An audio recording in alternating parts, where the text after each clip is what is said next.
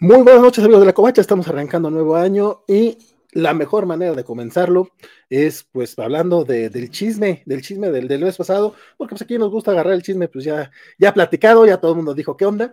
Este, no tuvimos un especial acerca de cómo Televisa pierde los derechos de, de, Marvel Comics, pero sí vamos a tener este, pues una eulogía, básicamente. Vamos a hablar acerca de lo que fueron estos 18 años de Marvel Comics en eh, Televisa, eh, Smash, eh, TVG, como le quieran llamar esta semana.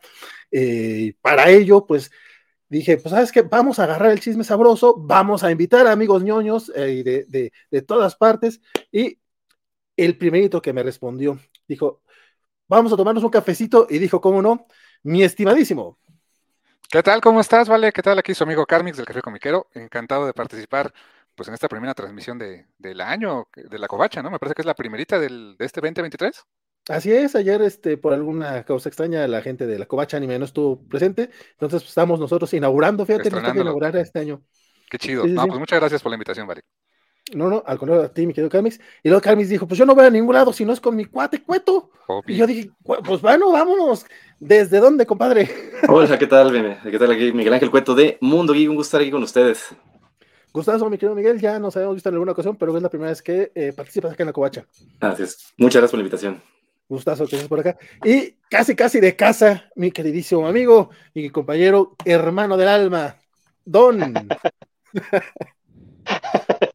Qué no, de burla. Amigachos, eh, pues, pues aquí ya en, en, el primer crossover del 2023, junto al café, a Mundo Geek, puesto la covacha, con un tema que va a estar sabrosón.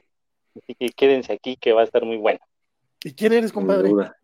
Carlos, de Sector Comic MX. Acuérdate que esto después va para podcast, la gente tiene que saber, don Carlos. Ah, exacto, cierto, cierto.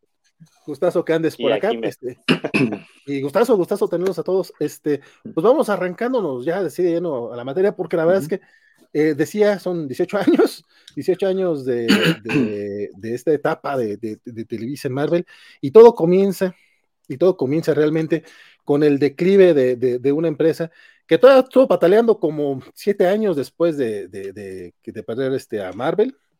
Se trata de Editorial Vid. Don Carmix, ¿se acuerda usted cómo eran estos últimos días?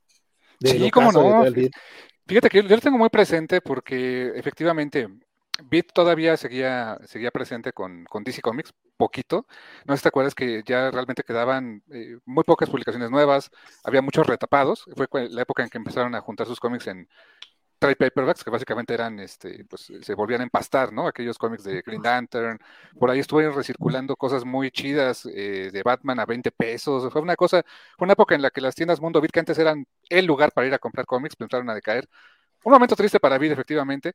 Eh, y recuerdo muy bien que eh, tengo muy clara la transición de cuando estaban publicando ellos Ultimate Fantastic Four, que ellos publicaron, en eh, Beat publicó mucho tiempo la línea Ultimate con, muy, con mucho éxito, la verdad. Y estaban publicando Ultimate Fantastic Four y se quedaron por ahí del número 3, 4, 5, no recuerdo exactamente. Y tiempo después, no mucho tiempo después, volvió a aparecer esos números en puestos de revistas, que fue los números de Ultimate Fantastic Four que trajo Smash, ¿no? Eh, creo que recuerdo que fue los primeros que trajo en su momento Smash y esa época de transición me acuerdo mucho también que los precios de ya eran, los sentíamos ya muy caros, no sé si compartan la opinión, pero se sentían caros los, las grapas en particular. Y llega Smash con una oferta, bueno, en aquel tiempo Televisa, ¿no? Marvel México, con una oferta muy, la verdad, muy atractiva, creo que 15 pesos, una cosa así, este, por, por un cómic de grapa. Eh, pero sí, fue, fue una época eh, pues difícil para Beat, se rumoró mucho, no sé si se acuerden de que pues, eh, pues mucho del ocaso de Beat fue el tema de, de su ¿cómo se llama? Pues de su fundador, de bueno, de su, de su presidente, ¿no? Malik de la Parra, y de su hijo que tenía, sus dos hijos, Alondra y Mane, que tenían una carrera artística, que mucha de la lana de Beat se fue para allá, quién sabe qué tanto tenga de cierto no ese chisme, pero se rumoraba mucho en los foros, yo me acuerdo mucho del foro de, de Comic Castle, el, ahora fantástico, que se, se, mencionaba mucho esos temas, ¿no? Y, y, muchos estaban muy al pendiente de qué iba a pasar con vida en aquel momento. Eh, fue una época curiosa, que no se parece para nada en la tradición que estamos viendo ahorita. ¿eh? Creo que fue una época muy diferente. No sé si ustedes cómo lo vivieron, chicos. Digo, yo, bueno, yo en mi caso, este, la verdad es que esa transición, digamos que no, no la viví tanto porque yo hubo un tiempo que me desconecté de los cómics, más o menos por aquellos años, lo que es 2004, 2005, 2006, yo estaba desconectado, acababa de ser papá, entonces yo estaba realmente en otras cosas, en otras cuestiones. Pero sí me acuerdo que cuando de repente digo, yo compraba vid desde, uy, desde muy niño, desde, o sea, yo viví vid en todo su esplendor, este, y cuando de repente me tocó ya esa, ese declive, como mencionaba ahorita Carmix, de que se fue perdiendo y empezaron a dejar de hacer publicaciones, pues yo sí dije, bueno, pues se, se, perdió ahí, ¿no? Este, pues ya qué lástima. Y de repente me acuerdo que yo me tocó ver las primeras grapas de Televisa en Walmart, o sea, acudí a una tienda departamental, no sé si era perdón, tienda de autoservicio, no sé si era Walmart o cuál era en aquel entonces. El chiste es que estaban ahí en, las, en los estantes y yo dije, ah, pues qué buena onda que, que, siguen, pero sí me dio mucha curiosidad que ya no era Vido, o sea, ahora era Televisa, entonces dije, bueno, y como dice Carmix, los precios y todo, y pues las grapitas, como que sí, este, llamaba la atención, ¿no? Y te llevabas tu grapita y pues la leías, entonces, digo, la verdad, yo creo que fue, fue, fue bueno, este, la verdad no recuerdo si hubo algún periodo entre Vid y Televisa, no sé si ustedes se acuerdan, cuánto fue más o menos ahí lo que, lo que hubo entre, en ese IN, pero sí yo ya entré después, o sea, digamos que ya, ya iba más encargado ahí este, al Televisa, ¿no? Digo, no sé ahí qué otra, otra eh, idea tengan ustedes. Don Carlos, ¿usted se acuerda? Sí, eh, aquí en, la ciudad de Oaxaca, de donde soy, eh, pues había nada más una tienda Mundo Beat. Entonces, pues era mm. el, el, lugar de reunión de varios comiqueros, íbamos a comprar cómic manga, algunas importaciones que ya empezaba también a, tener Bit, pero sí fue muy sorpresivo. De hecho, yo no recuerdo si hubo un anuncio previo, la verdad no lo recuerdo, pero lo que sí vimos en la tienda Mundo Vid era que ya tenían sus letreros de, de ofertazos, mano, así de casi el 50 o, 60 o hasta el 70% de descuento, porque ya, ya los cómics ya estaban muy, muy rebajados los de Marvel. Ya los, eh, de hecho, este ya, ya, ya toca en un segundo local. Eh, la tienda Mundo Beat se movió creo que por tres locales diferentes aquí en la ciudad. El último ya fue en una plaza y era un local grandísimo.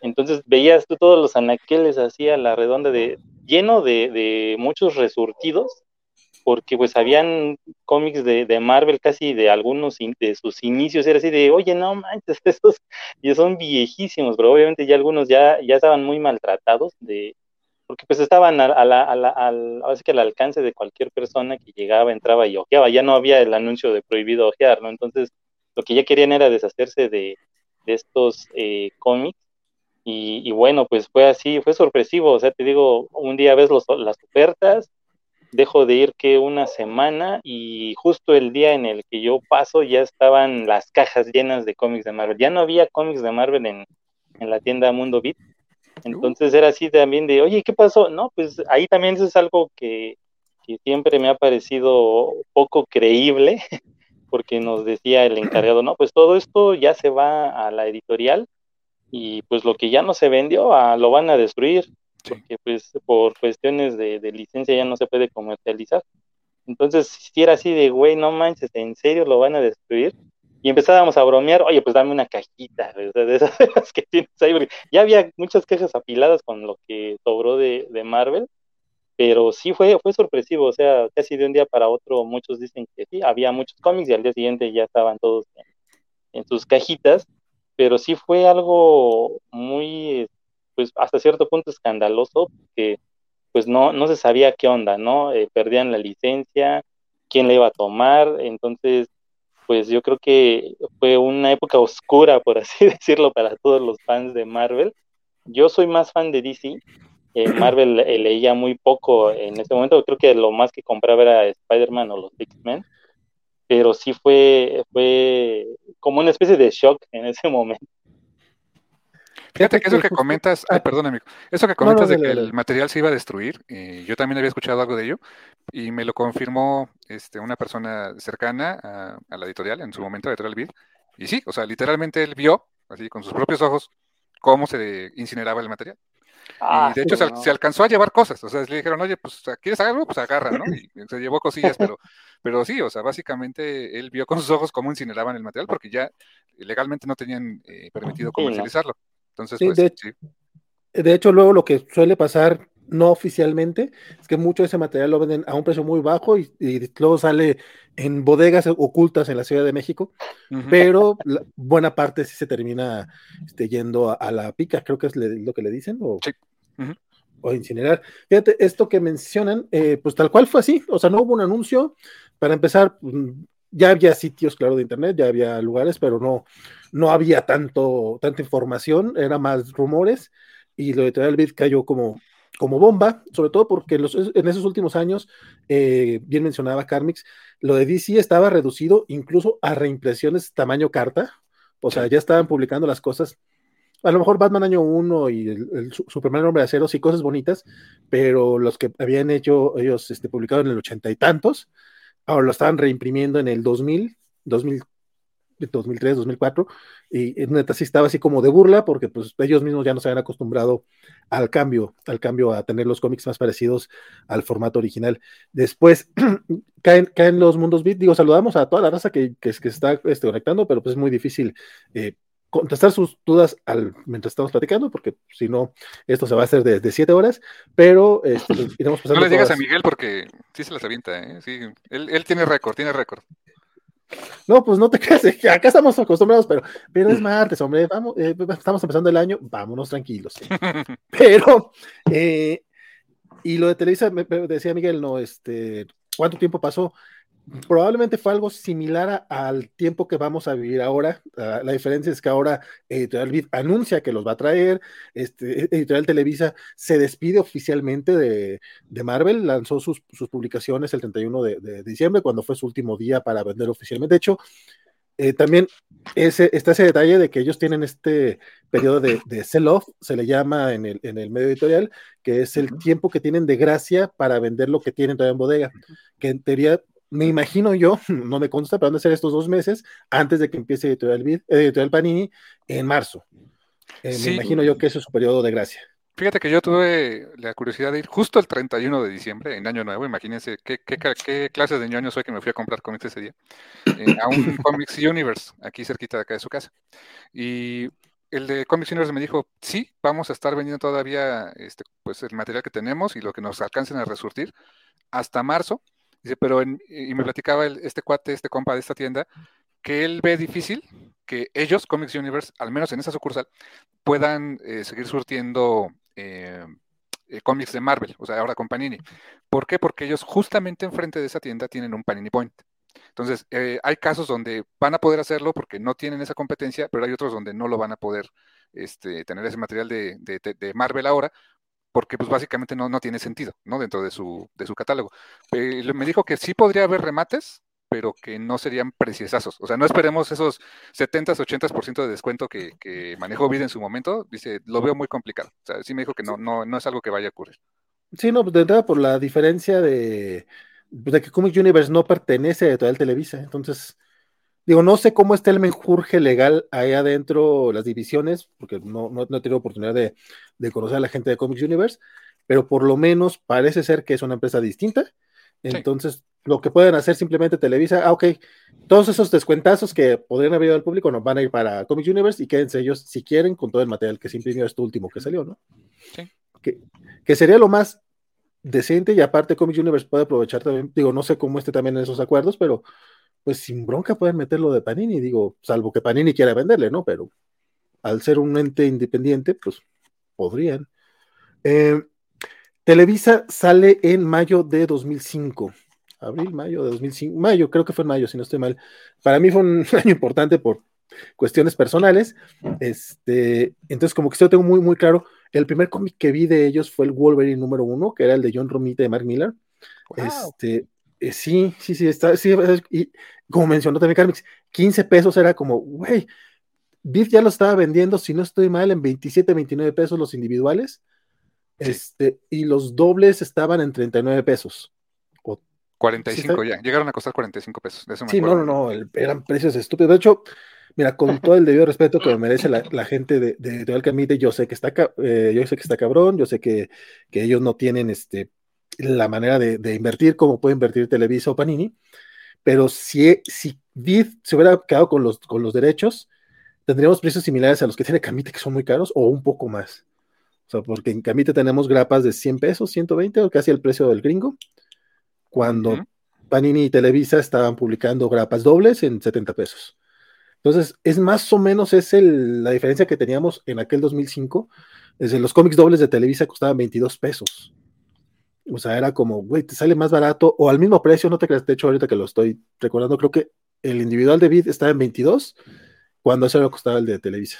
Después llegó a costar 27, 29 pesos el, el individual, llegó a estar muy, muy caro, porque con DC, pues siguió incrementándose esos precios, al grado que les fue imposible eh, mantenerlos y empezaron a sacar ya los, los, los tomos, ¿no? Pues porque ya en grapas ya era este, imposible comprarlos. La primera tanda de, de, Televisa es justamente la que tenemos de fondo. En cómics individuales era el espectáculo de Spider-Man de Jenkins y, Ramos, el Wolverine que ya mencioné, el Ultimate Fantastic Four que llegó hasta el 19. Mm. Se quedaron a nada de publicar el Marvel Zombies, cómic inédito, por cierto, Panini.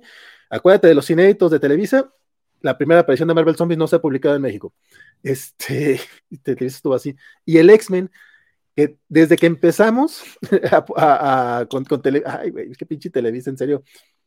ese fue el que más me dolió, porque sí se brincaron muchas cosas de X-Men. de hecho, eso es lo que más seguía de, de, Marvel en Vid. Y cuando viene ese brinco, o sea, se perdió muchísimo de continuidad ahí. Creo que lo intentó en algún momento Smash. Hubo un ómnibus por ahí, me parece, un, un, recopilado. Los, números perdidos. Los números perdidos, exacto. intentaron como, como hacer ese, cerrar ese gap, pero no, no les alcanzó la vida para ello. ¿eh?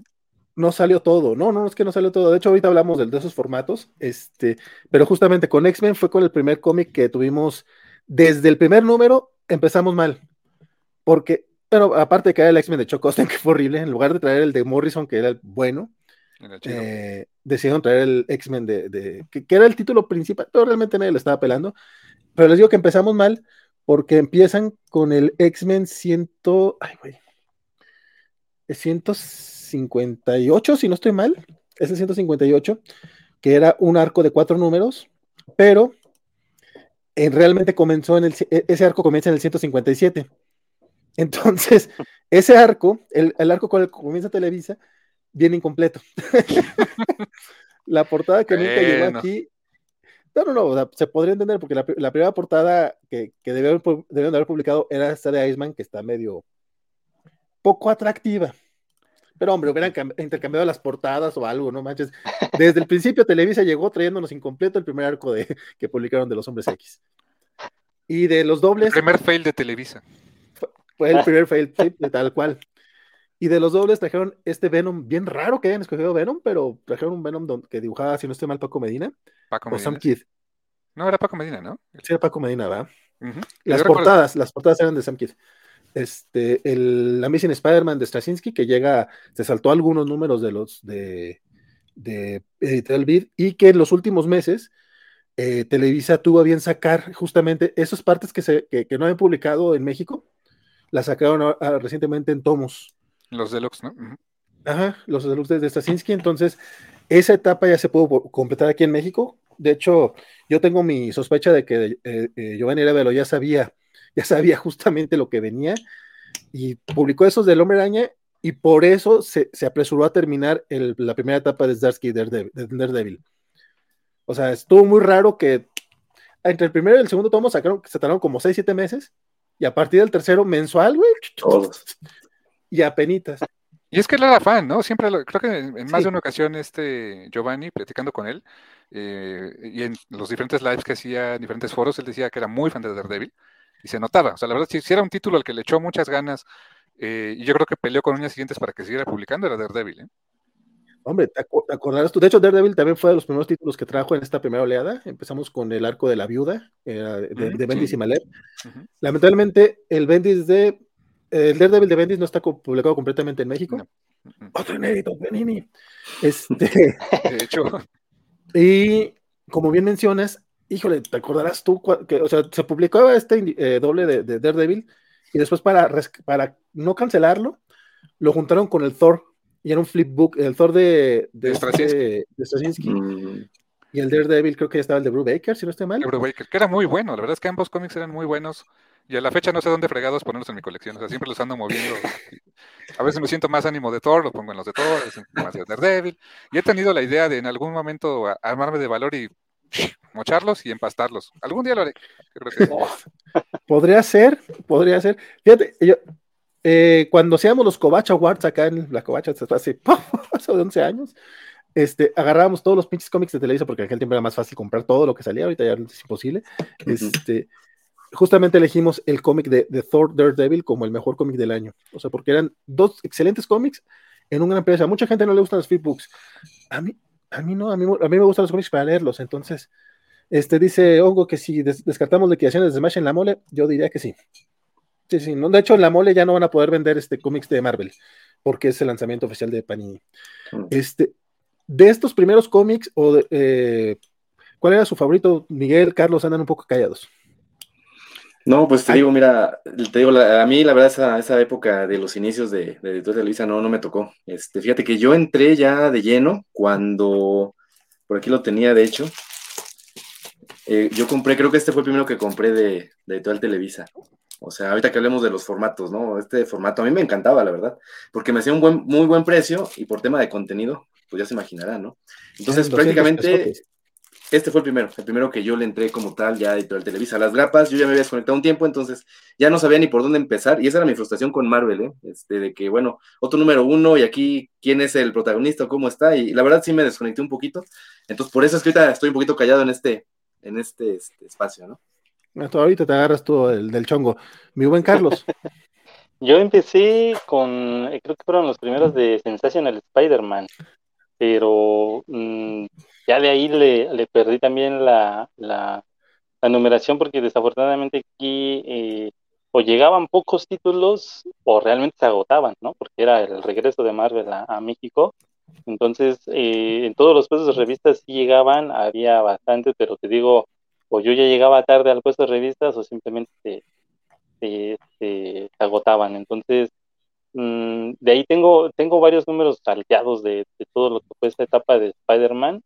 Con los X-Men y, Wolverine también tengo algunos números muy eh, dispares, así que tengo un número 8 y me salto al 12, entonces fue, fue un poquito difícil seguirle la corriente en esas fechas, Aparte, eh, también dejo yo un poquito lo que es la lectura de cómic porque estaba la carrera y, sí estaba ya un poco más difícil de estar siguiendo el, paso por lo que eran gastos ¿no? de, la escuela, pero, pero sí yo recuerdo que, tengo por ahí esos primeros números de Sensational Spider-Man.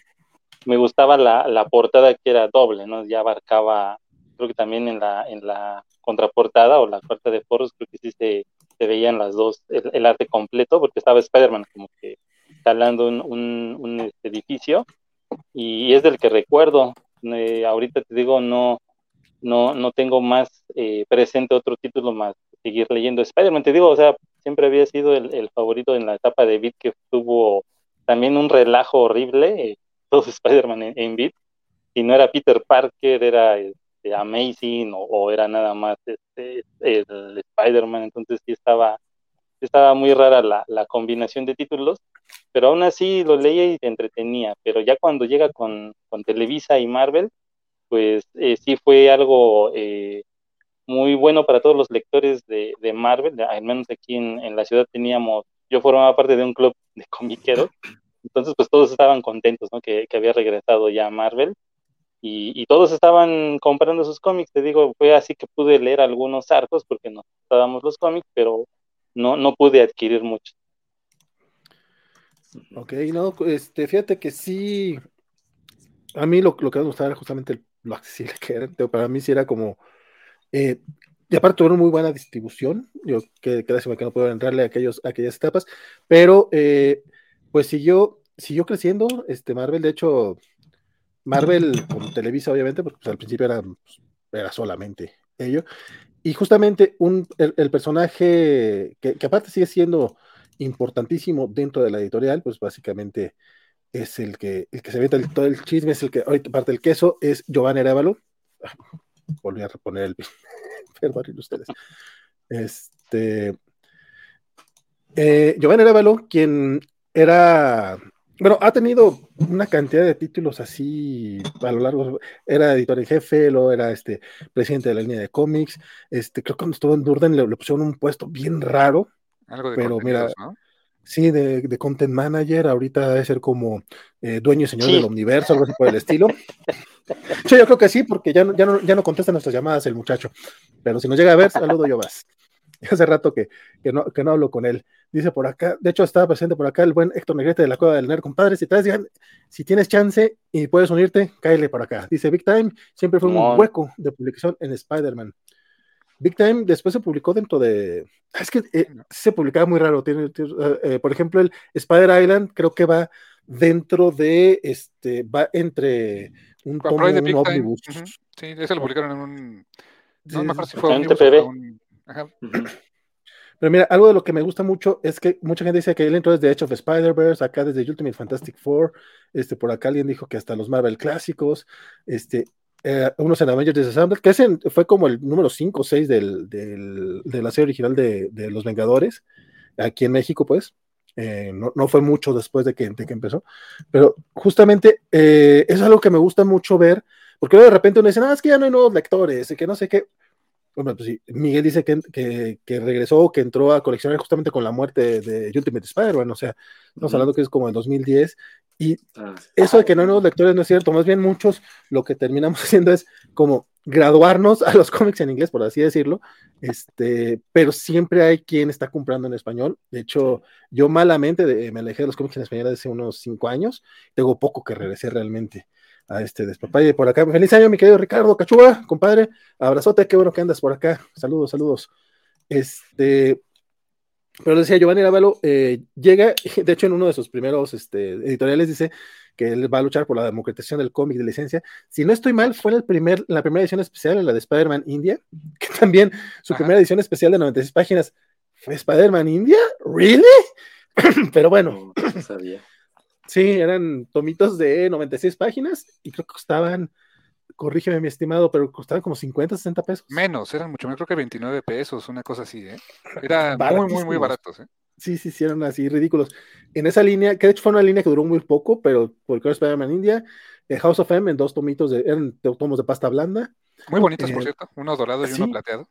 Sí, sí, sí, muy, muy coquetones. No.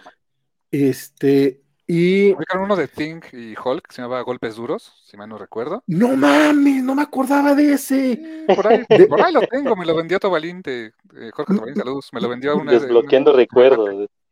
sí, me desbloqueó el recuerdo. Yo, yo, yo presumo mucho de que no me acuerdo de nada, tengo mala memoria, excepto con los cómics. Este, fue, eh, sí, dibujado por Jay Lee.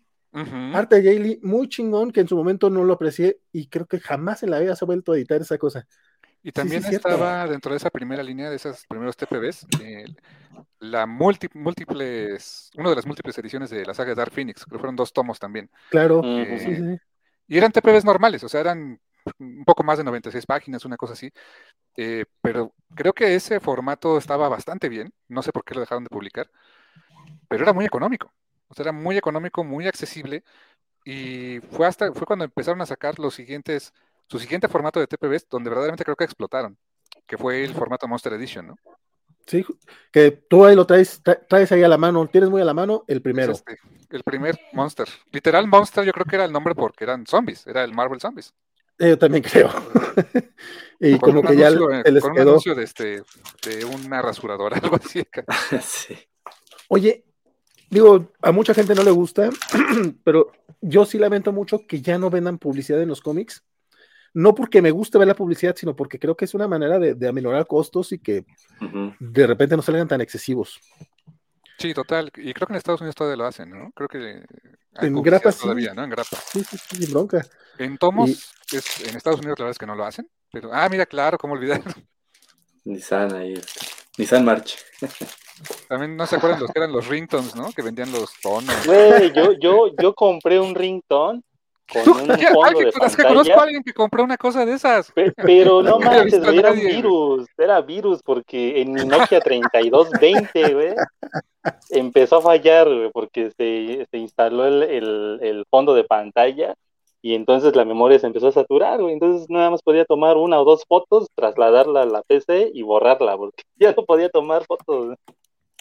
Mira, me falta conocer en mi vida a alguien que haya pagado por la licencia del WinRAR y con eso lo habré visto todo. eso. o que haya donado a gente Wikipedia.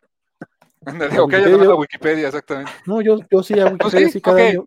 Cada año. Ah, ya, de mi lista también. Falta alguien que pagó el WinRAR. Tachado, ¿eh? ¿eh? Lo que sí no conozco es alguien que haya pagado el WhatsApp. ¿Se acuerdan que el WhatsApp era el primer año gratis, el siguiente año te cobraron un dólar o algo así? Bueno, en mis tiempos así era, pero pues yo, yo, a mí nunca me tocó pagar, creo que poco después lo agarró Facebook. Y ya desde entonces ni, te cobran, ¿no? Pero sí hubo un momento en que sí. Y era un, cobro de por vida. El primer año gratis y después te cobraban y era de por vida. Jamás lo pagué. Pues, no, yo tampoco. Pero eso sí, de ese sí no conozco, para que veas. ¿Sabes quién también paga por, eh, bueno, quién me consta que sí también este, dona Wikipedia? Este Alberto Calvo. Don Beto, ¿cómo una vez me quise, no, no, bueno, pues es que yo sí doné Wikipedia. Pues sí, güey, todo, que no todos lo hacen, yo. Según yo, no, yo, yo me estaba parando el cuello acá y, el, Beto en su estilo. Toma, cabrón, está bien, está bien. Más bien, ¿quién lo hace? Pero bueno. saludos, saludos al buen Beto. Pero bueno, decíamos, los, los nuevos formatos. Es que justamente una de las quejas que le tiene mucho a Televisa es este, que dicen que, no se arriesgaba y que lo mismo y que la chingada. Y yo la verdad es que contra todas las cosas negativas que tiene Televisa, que tiene muchas, y, solamente en los cómics, porque si nos vamos a la televisión tiene muchas más, este, los formatos, ya, ya, decías el Monster Edition, este, también, se, también se arriesgaron con los ómnibus, que no eran ómnibus en toda la regla como deben de ser, como los que en teoría van a salir a partir de enero, pero teníamos este formato bien bonito, súper barato, 200 pesos. Y era un friego de contenido. 20 ah, cómics. Uno de mis favoritos ahí, por acá el buen este, tiene, ah, el Capitán América de los clásicos, ¿verdad? De, de, ah, Kirby. Los pastas duras, los primeros pastas duras de Televisa eran ahora que veo los comentarios de, las páginas de, la, de, Panini que no, que los clásicos y que traigan.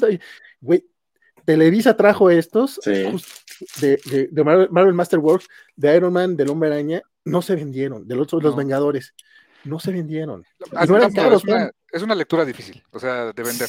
Porque la verdad, este, no es, la narrativa no es a lo que estamos acostumbrados, el estilo de dibujo no es el que estamos acostumbrados. Son clásicos, me queda clarísimo, pero no son muy comerciales, o sea, son más dirigidos a un mercado muy específico.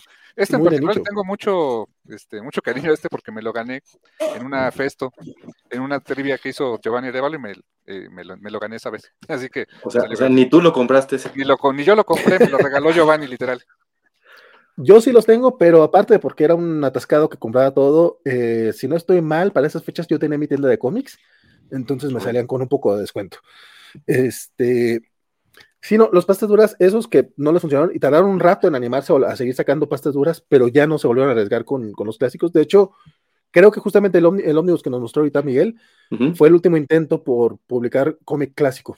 Eso y los, las grapas que sacaron a veces como de, como de lujo en, en, Liverpool, ¿no? exacto, creo que tenían ese, ese convenio con Liverpool para esos primeras apariciones y cosas por el estilo, ¿no? De esos tengo los hombres X, sí, cierto. Fíjate, eh, bueno, pues que a lo mejor así fue rentable, porque aparte se le han quedado esto. lo, lo, que tenía bien bonito. ah, mira, las sagas. Tenías que sacarlo. Esos los tengo aquí a la mano también yo, fíjate. Son de, son de los que no me canso de tener. Güey, estos pinches tomos que está mostrando Carlos en este momento, yo no sé cómo, no, yo siempre me quedé con ganas de un tercer tomo de estos. Sí, mano. Porque neta, 200 pesos y traían arcos clave. Sí, sí, pero, o sea, era Guantelete del Infinito, que realmente ese no me gusta, pero este Días del Futuro Pasado, la llegada de Galactus, así fue como yo leí, la llegada de Galactus, yo antes de eso no lo había leído. Este, 199 pesos, no man. Sí, no, no, no, eran, la verdad es que eran muy buenas, ¿Sabes qué? Que se me hacía bien curioso que podían publicar ese material pegado en un solo libro. O sea, no sé si hoy sea una práctica que, creo que Smash ya no lo hacía, no sé si Panini lo haga o lo vaya a hacer, que en una sola edición pudiera pegar cosas de diferentes eh, publicaciones. Entiendo que, por ejemplo, lo que estuvo haciendo Smash, ya esos últimos TPBs o hardcovers, era tal cual la edición gringa, con los mismos extras, los mismos este, portadas variantes, etcétera. Quizá con menos contenido en algunas cosas, o no sé, pues, a veces lo recortaban, pero básicamente era eso. No recuerdo si ya en los últimos años tenían esa eh, libertad, como lo tenía de repente este Vid o otra o este Smash, de poder juntar cómics que no tenían mucho que ver en una sola edición y venderlos como tal. Fíjate que justamente eso que mencionas, yo creo que depende más de las editoriales nacionales que, ya es ser como más práctico. Ah, mira, pues ya hicieron el trabajo en Estados Unidos, entonces pues nada más lo traemos y lo traducimos.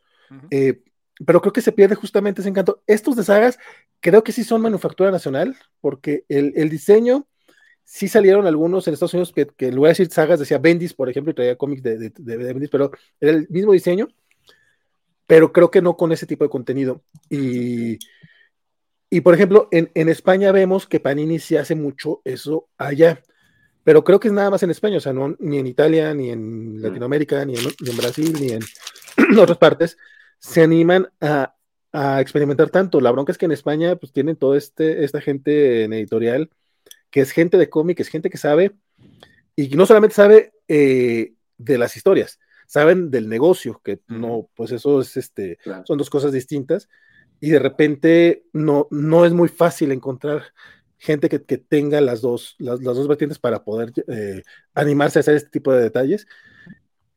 Estos ómnibus, aparte, no sé si se acuerdan que el plan original de, Televisa era sacar esos tomos bimestrales, los de 200 pesos. Sí. Y ahí iban a publicar todo lo que no se había publicado de los hombres X. Todo lo de Decimation, el 103, ¿sí era 103? No, no recuerdo cuánto. 198, ¿no? 198, esa chingadera, 198, tienes razón. Este, el, si no estoy malo de Madrox, este, todo lo de Uncanny X-Men que no se publicó aquí, que era lo de Blue Baker, con, contando lo de Vulcan, todo eso se iba a publicar, creo que en seis tomos. Pero antes de lanzar, ya, ya, habían anunciado ese, ese plan, pero se les ocurrió lanzar este, el compendio de House of Femme, o sea, los que venían con Tallins, con portada variante. Una portada variante de Spider-Man, que yo creo que pensaron va a vender como locos, ¿no? Pero la verdad, nadie la quiso. Nadie la quiso, porque aparte la portada estaba fea. Y aparte, en aquellos tiempos hablar de una portada variante de 200 pesos era como, estás pendejo, o sea, nadie te va a comprar dos cómics de 200 pesos. y tardaron mucho, ¿eh? En sacar el siguiente volumen de House of M, o sea, el volumen 2 de los Titans, tardó muchísimo tiempo. De hecho, muchos ya dábamos por muerto el formato, ¿eh? Sí, sí, justamente. Y es que fue eso, o sea, muchas veces una, una decisión de ese tipo te rompe todos los planes de manera muy, muy tonta. Y es que estoy todo bien. Entonces, como que dijeron, no sé si habían publicado otra variante, creo que sí en grapas. Ay, pues mira, publicamos variante y se vende el doble. no, así no funciona, amigos. Civil War, ¿no? Creo que con Civil War empezaron a publicar una, variante de Michael Turner eh, del primer ah, número y se vendió muy bien. Y hubo otra variante, si mal no recuerdo, hubo un cómic donde estaba, no recuerdo el nombre de Civil War, qué cosa, pero estaba Iron Man eh, derrotando al Capitán América y en otra la portada era Capitán América derrotando a ah, Iron Man. No me acuerdo cuál era, consecuencias. Consecuencias o, casualidades, algo así. Casualties, creo que exactamente. Y es, ese en particular, pues publicaron las dos porque era necesario. Pero eh, si yo tengo muy presente esa primera de Turner como variante que sacaron y esa del TPB, que, honestamente, pues ni al caso sacarla como variante. Esa, justamente esa, exactamente, Mike. Monster Edition. Yo digo, yo tengo otra de ah. Capitán América aquí y había otra de Iron Man. ¿La sacaron luego en Monster? Ah, es que fue, fue doble, o sea, era de qué lado estás era el capitán o era el Iron Man, pero esas las sacaron cuando fue lo de la película. Esto fue después. Sí. Ya, ya, Que esa es otra, le criticaron mucho a, Smash el reimprimir eh, Civil War hasta la náusea. o sea, sí. Pero vende. pero yo, es algo que no le puedo realmente criticar mucho porque pues cuánta gente no tiene, o sea, cuánta gente tiene el cómic y cuántos no lo tienen. y, por ejemplo, a lo mejor quien quería conseguir esta primera versión de Civil War, el primer Monster, pues era inconseguible cuando hicieron una revisión, ¿no? Entonces, pues sí, o sea, de repente pues en formatos en TPBs, en hardcover, en el sensacional de superhéroes, como olvidarlo, el que era el este, el Biblioteca Marvel, el chiquitito. El Biblioteca Marvel. Ajá. Eh, Fíjate que yo tengo un ómnibus que sacaron con números perdidos. Los números perdidos, exactamente. Sí, o sea, fue también, no recuerdo si hubo bastantes, pero eh, en cuanto lo vi, pues también no dudé en comprarlo, el precio estaba también todavía en 199 pesos y pues con las mismas dimensiones del, Marvel Sagas, entonces, pues eh, en ese entonces también, pues sí, creo que fue como un boom, ¿no? De, haber tenido Civil War y, todo lo que estaba alrededor de ellos, se me hizo, pues interesante a lo mejor tenerlo también en, para, para continuar con todas esas lecturas que hicieron falta y, y a lo mejor entenderle más, ¿no? pero, pero sí. Se justo de esa época que sacaron el cómic semanal, que es algo que en México ya, ya no había. Estábamos muy acostumbrados con Bid al cómic quincenal, básicamente. Eh, después trajeron los cómics mensuales nuevamente con, con, con, Smash, bueno, con Televisa. Y cuando sacan el cómic semanal, no recuerdo cuál fue el primero, pero de los primeros que tengo muy en, muy en la mente fue Civil War. Sí, no, del Guerra Civil salió. Ah, pues sí, con los tie con lo de Fantastic Four, con lo de. Eh, la primera fue. Probablemente sí fue Guerra Civil, porque también ahí mismo sacaron después eh, Invasión Secreta, World War Hulk. De hecho, World War Hulk creo que es de los cómics que, de las sagas o eventos que, se han publicado más completos. Este, hace poquito hicimos un, video acá en la cocha que es el, el peor cómic que, hemos leído y muchos hablaban del Gamma Corps. Yo, güey, ¿por qué se acuerdan ese, que ese cómic es intrascendente? Porque alguien me dijo, lo que pasa es que esa saga aquí se trajo completa, entonces mucha gente la compró completa porque nunca se había hecho eso. O sea, ni con Guerra Civil ni con las otras se habían publicado tantos porque después tenían que salir los números perdidos. O sea, tenían que complementarlo meses después si se complementaba. Pero esa cosa sí salió completita y por eso mucha gente te lo trae como muy en la mente y, güey, yo no me acuerdo esa madre. A mi entender, Civil War, con todos sus tie creo que casi todos, si no es que todos, sí se llegó a publicar en español, entre el ómnibus de números perdidos, entre el Frontline, que fue un Monster Edition, que por acá lo tengo ah, también, lo que me estoy acordando. Brutal también. Que era, una cosa brutal. Ah, sí. El, entre los compendios de, Civil War y, y, muchas grapas, o sea, me acuerdo que muchas grapas sí estaban, incluso de las series regulares también publicaban, ¿eh? Sí, sí, pero publicaron Cuatro Fantásticos, Capitán América, Iron Man, New Avengers. Les faltó, es que Civil War abarcó creo que casi todo Marvel. O sea, le faltaron los números de X Factor, por ejemplo, que jamás se publicó el X Factor de Peter David. Panini, otro inédito. Este, tampoco se ha publicado el, digo, tampoco publicaron el de el tie de John Avengers con Runaways, que eran cuatro numeritos. Yo recuerdo sí, ¿eh? Yo se lo compré en inglés. En no estoy creo que no sé si es efecto Mandela, pero estoy casi seguro de tenerlo por ahí en, Televisa, no sé, o en, uno de los números perdidos, no estoy seguro, pero algo así debe estar por ahí. Aquí, aquí alguien del, chat que nos diga, porque te, juro que yo, yo se lo compré en inglés por eso, pero puedo estar equivocado. Como ahorita acabo de, comprobarlo, no me acordaba del de golpes duros, claro que se, puede ir de repente una que otra.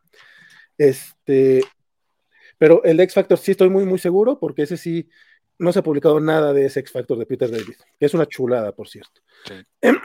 que en otros formatos, bueno, mencionar ahorita, este, no es tanto un formato, sino una serie que también creo que eh, fue víctima de las malas decisiones, o sea, como que tienen una buena idea y después no la llevan bien a cabo, no la, no, no la ejecutan chido.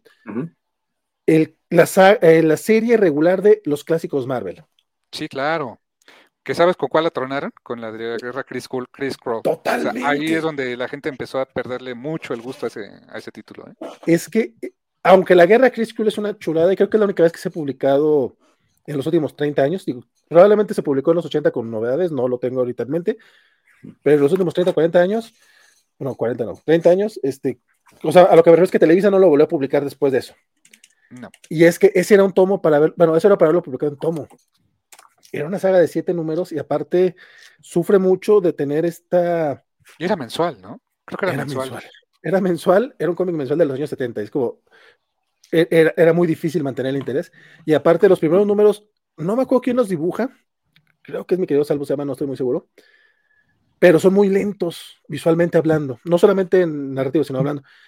Por ahí el número 4 o 5 entra Neil Adams, que es un cambio hermoso, o sea, eh, eh, a mí sí me tocó muy a destiempo, pero me tocó experimentar ese, esa llegada de Neil Adams a los cómics, que en paz descanse, nos dejó el año pasado el muchacho, el señor, este, pero en serio, qué bruto era el cambio de los cómics setenteros a la etapa post Neil Adams, o sea, neta sí, fue un cambiazo, pero esa saga, yo la compré completita, pero le dio en la madre a los clásicos Marvel, que habían empezado muy bien con el Amazing 15, eh, de hecho publicaron dos números de Amazing Spider-Man, el 1 y el 2, publicaron X-Men 1, el Avengers 4, el Fantastic Four 1, el número 1 de Namor también salió ahí. O sea, era tener cómics clásicos a 20 pesos. O sea. Sí. Chulada. Sí, sí, sí. Y de hecho, en, la saga de la guerra Chris Krull, entre, fue por el 2009, porque fue cuando salió la, de Wolverine, si no estoy mal, y publicaron el primer número del de Wolverine de Miller y Claremont. Y es como, güey, un número de cuatro, cuatro números, este sí era para este, para esta serie. Para ese formato, sí es cierto. O sea, aquí hubieras publicado el Wolverine, no, el de la guerra de Chris Krull. Que, está ahí.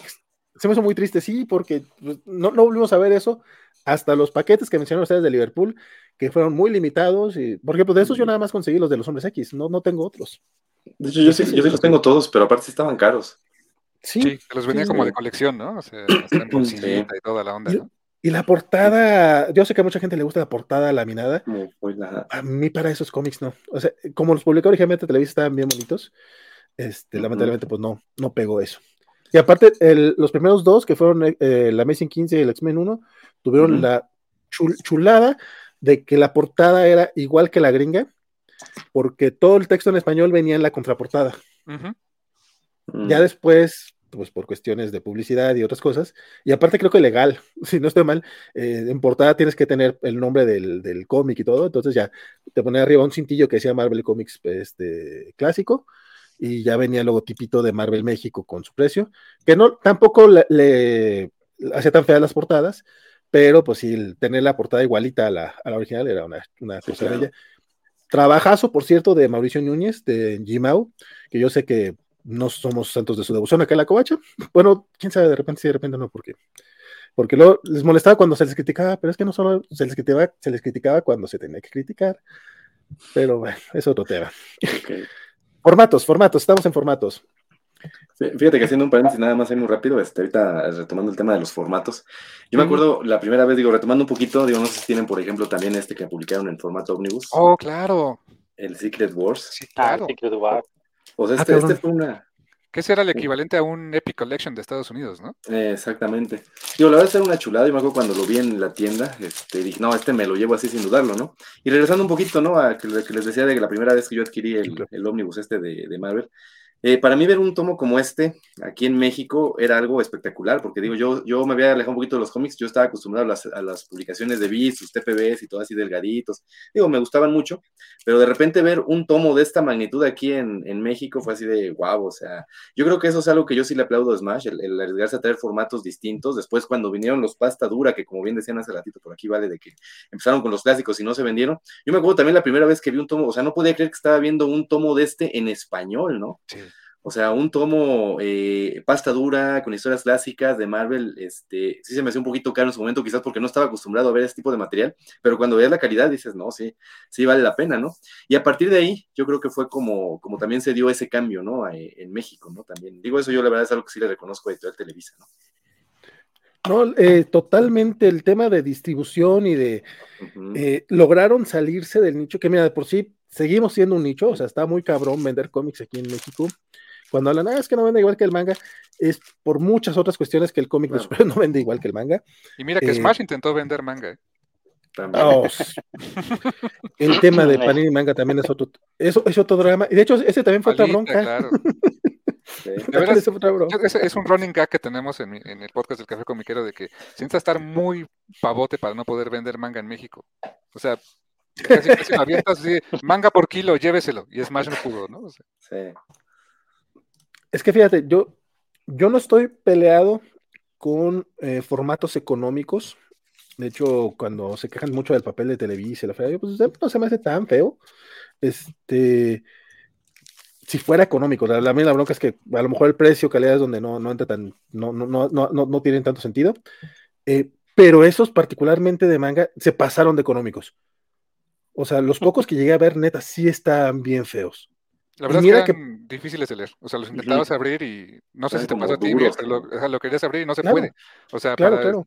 Este, llega, truena incluso, te da miedo que se vaya a romper. Sí, el, el, lo que es el, pegado. Sí, el pegado estaba muy, muy rígido, no era flexible, yo creo, el, y, pegamento. Y mira, que, y... mira que, compré los primeros tomos de manga de Panini. Y mira que compré los de Editorial Vid. O sea, yo leí Video Gear, compadres, y esos también estaban bien culeritos pero no tanto. Sí, pero pues no, no, le dolía pagar. Sí, ¿eh? Sí, o sea. Sí. Sí, no, sí, Televisa sí así de, güey, aquí voy yo. Hablando de formatos económicos, justamente la Biblioteca Marvel, no sé si alguno tenga por ahí un, un, ejemplar. Sí, sí, sí, tengo. Sí, yo ya me deshice de Si me aguantas, voy por uno. Pues lánzate mientras lo platicamos. Sensacional de este Civil War, le decía yo, pero. Sí, a mí, a mí me gustaban, y, y los debo de tener, lo que pasa es que también ya, o sea, ya, muchas cosas tengo en cajas, este, en mm. bodegas que realmente debería de serme de ellos. El problema que yo le este vi a ese formato, no sé si ustedes, era la impresión. O sea, algo, hace rato fuera del aire me platicaba Vale un punto que me gustó mucho, que era que no lo reformateaban, sobre todo el texto, para hacerlo un poquito más grande. Pero además de eso, la impresión, era, el papel era muy, se ve que era muy barato, pero para el tipo de cómic que era, chupaba mucho la tinta y se veía súper oscuro. O sea, era muy, muy difícil de, ver la, de ver la imagen. ¿eh? Sí, sí, es cierto. No, y de hecho también tronaba y se sentías como que se iba a romper. estaba feo, la verdad estaba feo. Fíjate que sí, el tema de, la tinta, es que más bien ahí, nuevamente, sin pruebas, pero sin dudas, ahí la bronca fue eh, que lo único que hicieron fue achicarlos y mandarlo a imprenta sin retrabajar los archivos. O mm. sea, el, chorro de tinta que, que, aventaron para ese tamaño, seguramente fue el mismo que hicieron para el tamaño grande y tuvieron que haber adaptado todo eso. Así como no adaptaron los, los globos de texto, que, estaban así que tenías que leer casi casi con lupa. Oye, ahorita a mi edad ya no los leería, me cae de madre, o sea, ya no las llego, Y está bien, son para, para gente más joven. Me, me, gustó mucho a mí la, la... Sí, sí, sí. A mí me gustó mucho la, la propuesta. A mí la verdad me encantaba el formato, me encantaba el tamaño. Me encantaba que, bueno, ya que ya se sentían los precios, porque este, si no está mal, también costó 69 varos. Está el mismo tamaño que este, digo, el mismo precio que este, ¿no? Exacto, y costó igual que el de Civil War, que era un Monster Edition, y salió como tres años después. Entonces ya empezaban a sentirse los precios, pero, pero la verdad es que eh, estaba. Ah, mira, viene. ¿Qué era? es el... Las primeras apariciones. ¿Salieron también en Biblioteca Marvel esos tomitos? ¿Hasta qué número venían? ¿O, era juntaban uno los, de, pues los, que ves aquí en portada nada Ah, ok, ok, ok. O sea, era uno solo de clásicos. Sí, clásicos, uno, dice. Luego sacaron. Ay, ay, ay. Marvel Zombies. también, sí, cierto. El, Marvel Zombies sí me acuerdo, el de clásicos no me acordaba, fíjate. Sí, sí salió. Luego es que en serio, Televisa publicó un chingo de cosas, la verdad es que el neta le, Hace años. Eh, sí, me acuerdo, el House of M y también sacaron uno de Era de Ultron, si no estoy mal. Sensacional de Ultron también. Sensacional de Ultron, claro. Sí, sensacional de Ultron, completamente. sí, Saya Complex en dos tomos también. Y sí, con, pues, era un, era un intento, la verdad, de pues de darle la vuelta, a mí la bronca, mira, pues al parecer igual sí les duró un rato la colección, ¿eh? no sé cuántos sacaron, yo ahorita te comento que pues compré estos porque precisamente como me pasó así como Miguel, yo estos algunos no los conseguí en, en grapa porque sí, este fue el número 16, creo que llegaron como al 20, ya no, no supe qué más publicaron. Pero la cuestión fue que cuando veo este y dice Biblioteca Marvel, pues yo me imaginé otra cosa. De hecho, yo no tenía información de qué es lo que iba a contener la biblioteca Marvel. Y como tenía bolsita, te digo, estaba sellada. Pues la Ahí dice Civil War, compadre, no había muchas dudas. No, pero ¿sabes qué? O sea, yo imaginé que iba a ser una especie de, de como de fichas de personajes. O sea, datos, no sé. Yo dije, a lo mejor de eso va a tratar esta nueva colección. La compré y cuando voy abriendo la bolsita y lo ojeo, güey, es lo mismo que el TPB, pero ni se notan algunas viñetas, tonos muy oscuros. De hecho, lo que me gustó es que al final tenía una galería de portadas variantes muy chidas, pues, pero, pero hasta ahí. Y, y sí, o sea, ajá, a ver si comenta. Y, de hecho salieron 18, ¿eh? Ah, 18. Pues fueron, fueron 18 y precisamente fue de 2000 12 a 2015 lo que lo estuvieron publicando. Wow. Ah, Duró bastante la colección. Sí. La verdad, yo ni, ya, para el de Cisne ni, cuenta, creo yo. Probablemente es cuando dejé de comprar cómics más o menos por estas fechas, porque fue para cuando llegué a Ciudad de México. Este, le comentaba a Carmix que poco antes de que sacaran la biblioteca Marvel, este, yo me había hecho de una coleccioncita de, de Runaways en el formato Digest, le llaman, le, llamaron. Ah, en ese formato sacaron todo lo de Tsunami. Eh, Sentinel, New Mutants, yo la verdad me compré. Araña, justamente, sí, de corazón. Este, yo me compré nada de Runaways, que qué chulada era, o sea, porque eh, por el tamaño estaba muy bien, pero es que ellos sí reformatearon todo, o sea, era, pues era mucho más accesible, tenía los globos más grandes, crecían la, tipografía, o sea, vamos, sí era una reimpresión, pero era pensando en, que va a otro formato y pues hay que retrabajarlo. Y en Televisa probablemente lo único que hicieron fue achícalo y vámonos. Seguramente. redúcelo al 75%. Acá dice Mario Antonio, los de Wolverine de Civil War estaban cotizadísimos, sobre todo, compadre, el 24, si no estoy mal. Lo que era el Wolverine 24 y el Amazing Spider-Man 15, que fueron los primeros numeritos de, de, Civil War, me acuerdo que fueron de los primeros cómics que se, que se agotaron y que estuvieron así estúpidamente caros.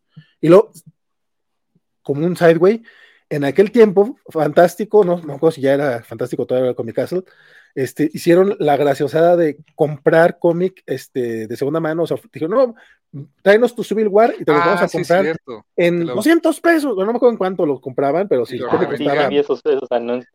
y lo vendían al doble. Entonces la, gente, la gente empezó a decir, ah, entonces mis cómics valen 400 pesos. Vale tantito de huevos. Y sí, fue una de las, de las cosas que fantástico cuando quiso entrarle al cómic de licencia en México, que después ya, ya no. Una cosa, de acuerdo que después hasta se pelearon con todos los de licencia en México y dejaron de vender nada en español. ¿eh? Sí, sí, sí, totalmente.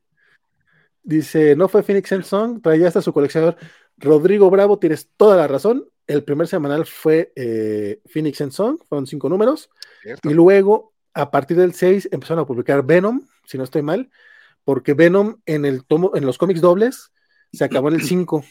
Entonces coincidió ese con el número 6 de, estoy diciendo el 6, puede haber sido el 12, si, si, si es que me estoy confundiendo. Pero lo pasaron al semanal el Venom hasta concluirlo.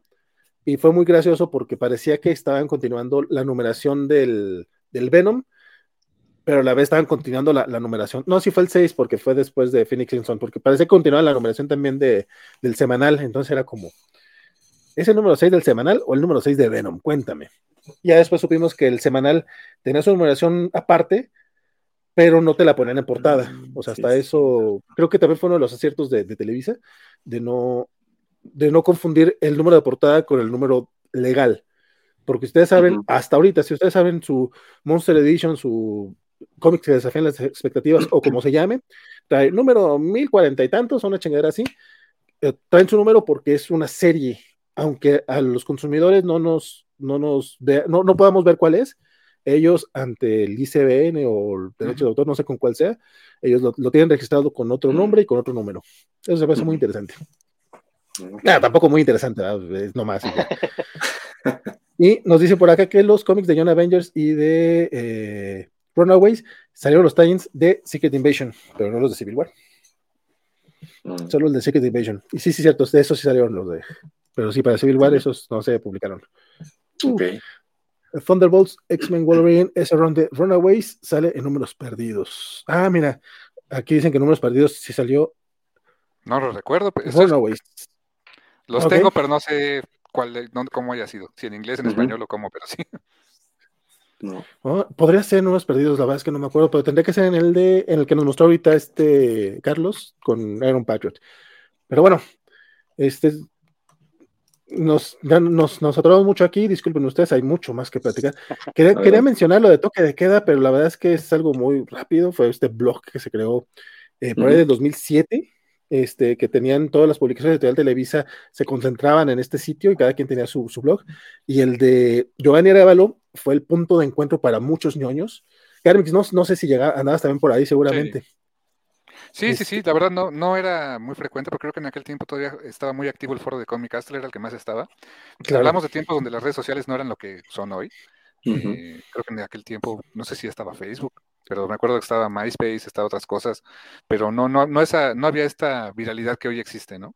Eh, la forma de enterarte era, era, los foros de mensajes, eh, los, por ejemplo, Toque de Queda, creo que fue, este, o sea, todos esos eh, forum threads eran pues, donde todos se movían los comentarios en todos lados. La verdad estaba chido. Eh, y creo que de ahí empezaron a salir audios. O sea, desde salir un podcast, me acuerdo que salió el antipodcast de la covacha, no sé si de ahí salió, pero estoy casi seguro que, por ahí los empecé a escuchar, ¿eh? Sí, tú, mejor tú que yo te acuerdas del antipodcast, compadre. ese era un proyecto que traía nuestro querido Juanjo Burciaga. Este, él, él, armó, creo que tuvimos como 20 episodios, una cosa así. De Durango, creo, ¿no? Sí, sí, él es, de, por acá, sí. Este, de hecho, sí, justamente en el en toque de queda, eh, tu punto de reunión para muchos, este, ahí salieron muchos blogs y sitios que después fueron desapareciendo, como Operación, Operación Madrid, este, los huevonazos, este, los nalgas frías, no sé por qué desaparecieron ellos, pero también. Marveleando con los huevonazos, se llamaba. Sí, marveleando, marveleando con los huevonazos, tienes toda la razón, con el buen Hugo Boss. Este, y la covacha, de la covacha salimos de ahí, este también, este, la Comic Corp, que después se convirtió en la ACOM, que ya ahorita muchos participan acá en la covacha. Este, sí, sí, sí, para, para mí el toque de queda fue muy importante por eso, pero también porque fue el punto, en un momento en el que yo en Arevalo tenía mucho contacto con, con los fans, este, nos sí nos escuchaban, ahora mucha, mucha gente se queja porque en redes sociales, este, las redes de, de, Televisa no contestan y no ponen atención y no te dicen nada, y es como, pues sí, en, en aquellos tiempos era directo con Giovanni y la verdad es que eh, podrán decir lo que quieran de, del Jovas, pero siempre es muy político y siempre es muy amable. O sea, si llegas con él, siempre, sí, sí, siempre tiene una palabra amable para, para la gente y es muy, o sea, busca cómo, eh, sin darte la vuelta, decir, sabes que sí tienes razón, pero esto este, es lo que hacemos. O sea, este, este es el tipo de, trabajo que hacemos y es lo que queremos presentar. la verdad, sí, muy, siempre muy amable. Eh, me acuerdo que ese, ese tiempo tenía decía que tiene sus intenciones de traer Hellboy. Bueno, le encantaba Hellboy. Me acuerdo que en varios de esos de, de, Bullpen, me parece que era el podcast o el, audio, eh, que quería, tener Hellboy y lo logró. la verdad es que se, logró durante un buen rato. Sí. Fíjate, eh, buen momento para decir cosas que sí logró y cosas que no logró. Mira, logró el Daredevil y lo publicó hasta lo último que pudo. Sí, sí de hecho trajo los tres tomos de Frank Miller que estuvieron súper eh, pendientes durante mucho tiempo y los últimos seis meses eh, los trajo. O sea, si me preguntas, yo hubiera dejado de lado Axe y varias otras cosas que publicó bien raras que dejó como a la deriva y me hubiera ido con puro clásico, güey. Que, no sé cuánto tiempo tuvo eh, Giovanni para decidir, pero yo asumo seis meses por lo menos por lo que veo con Daredevil este, que, es el único, que, parece que es el único que le dio cariño. Pero hombre, te hubieras traído, no sé, el, X-Men God Loves Man Kills, creo que sigue sin editarse. sí, jamás, jamás ha editado y es buenísimo, buenísimo. Es una, joya, es una joya esa chingadera. espero, que, sea de las primeras cosas que esté de Panini. Panini inéditos. Ah, este, bueno, yo Panini, eh, por favor, más amor a los mutantes, algo que creo que a, Marvel, a, Smash le faltó muchísimo ya en sus últimas etapas. ¿eh? No, no, y a los cuatro fantásticos. Y a los cuatro fantásticos, también es deuda. Mira, los cuatro fantásticos me gustan, claro. Eh, Panini en Argentina va a publicar el, el, el ómnibus de John, Byrne. me imagino en algún momento lo va a llegar por acá. Este, nos enteraremos el, jueves que, que, den anuncios. Probablemente todavía no, seguramente nada nos van a decir lo que sale en marzo, si bien nos va. Este, pero eh, me imagino que en algún momento va a llegar eso pero es muy difícil lo de los cuatro fantásticos. Mira, Televisa lo intentó con Ultimate Fantastic Four y fue una mala decisión porque, como bien dijo Carmix, lo acaba de publicar Editorial Beat seis meses antes. o sea, güey, empieza a publicar a partir de donde se quedó eh, Editorial Beat si quieres venderlo. Después intentó con. Bueno, no sabemos los números de, de, su Fantastic Four 1, digo porque salió junto con los otros clásicos, pero después intentó con el de la muerte de la Antorcha Humana. pero lo traes a la mitad del pinche ron de Hickman, o sea, no, ni siquiera la muerte. lo sacaron por vender el nombre, ¿no? Que era la muerte. De, Exacto. Exactamente, nada, básicamente por eso. Y ni siquiera se murió. Y lo último fue ahora con lo de Dan Slot, y creo que tampoco se le movió muy bien. Entonces es como, no creo que no lo haya intentado, más bien como que hubo malas decisiones a la hora de intentarlo. El otro en los hombres X sí está bien raro. Y ah, según me cuentan, este, personas que sí están enteradas de, como decía el becario, del, pedo interno de la empresa, este, los hombres X realmente no venden tanto en México, lo cual a mí me extraña muchísimo, de sobremanera. Porque aquí estamos dos de los cinco lectores de X-Men que decían. Sí, yo también. Es que, es que los, los X-Men vendieron durante su buena etapa en los noventas cuando estaba la serie de televisión. Sí, la caricatura. Ajá, exactamente. Yo creo que quitan la serie, eh, Marvel directo ya no publica, lo tiene Beat, y es ahí donde yo creo que empezaba a fluctuar, no tenía buenos números. Sí, sí.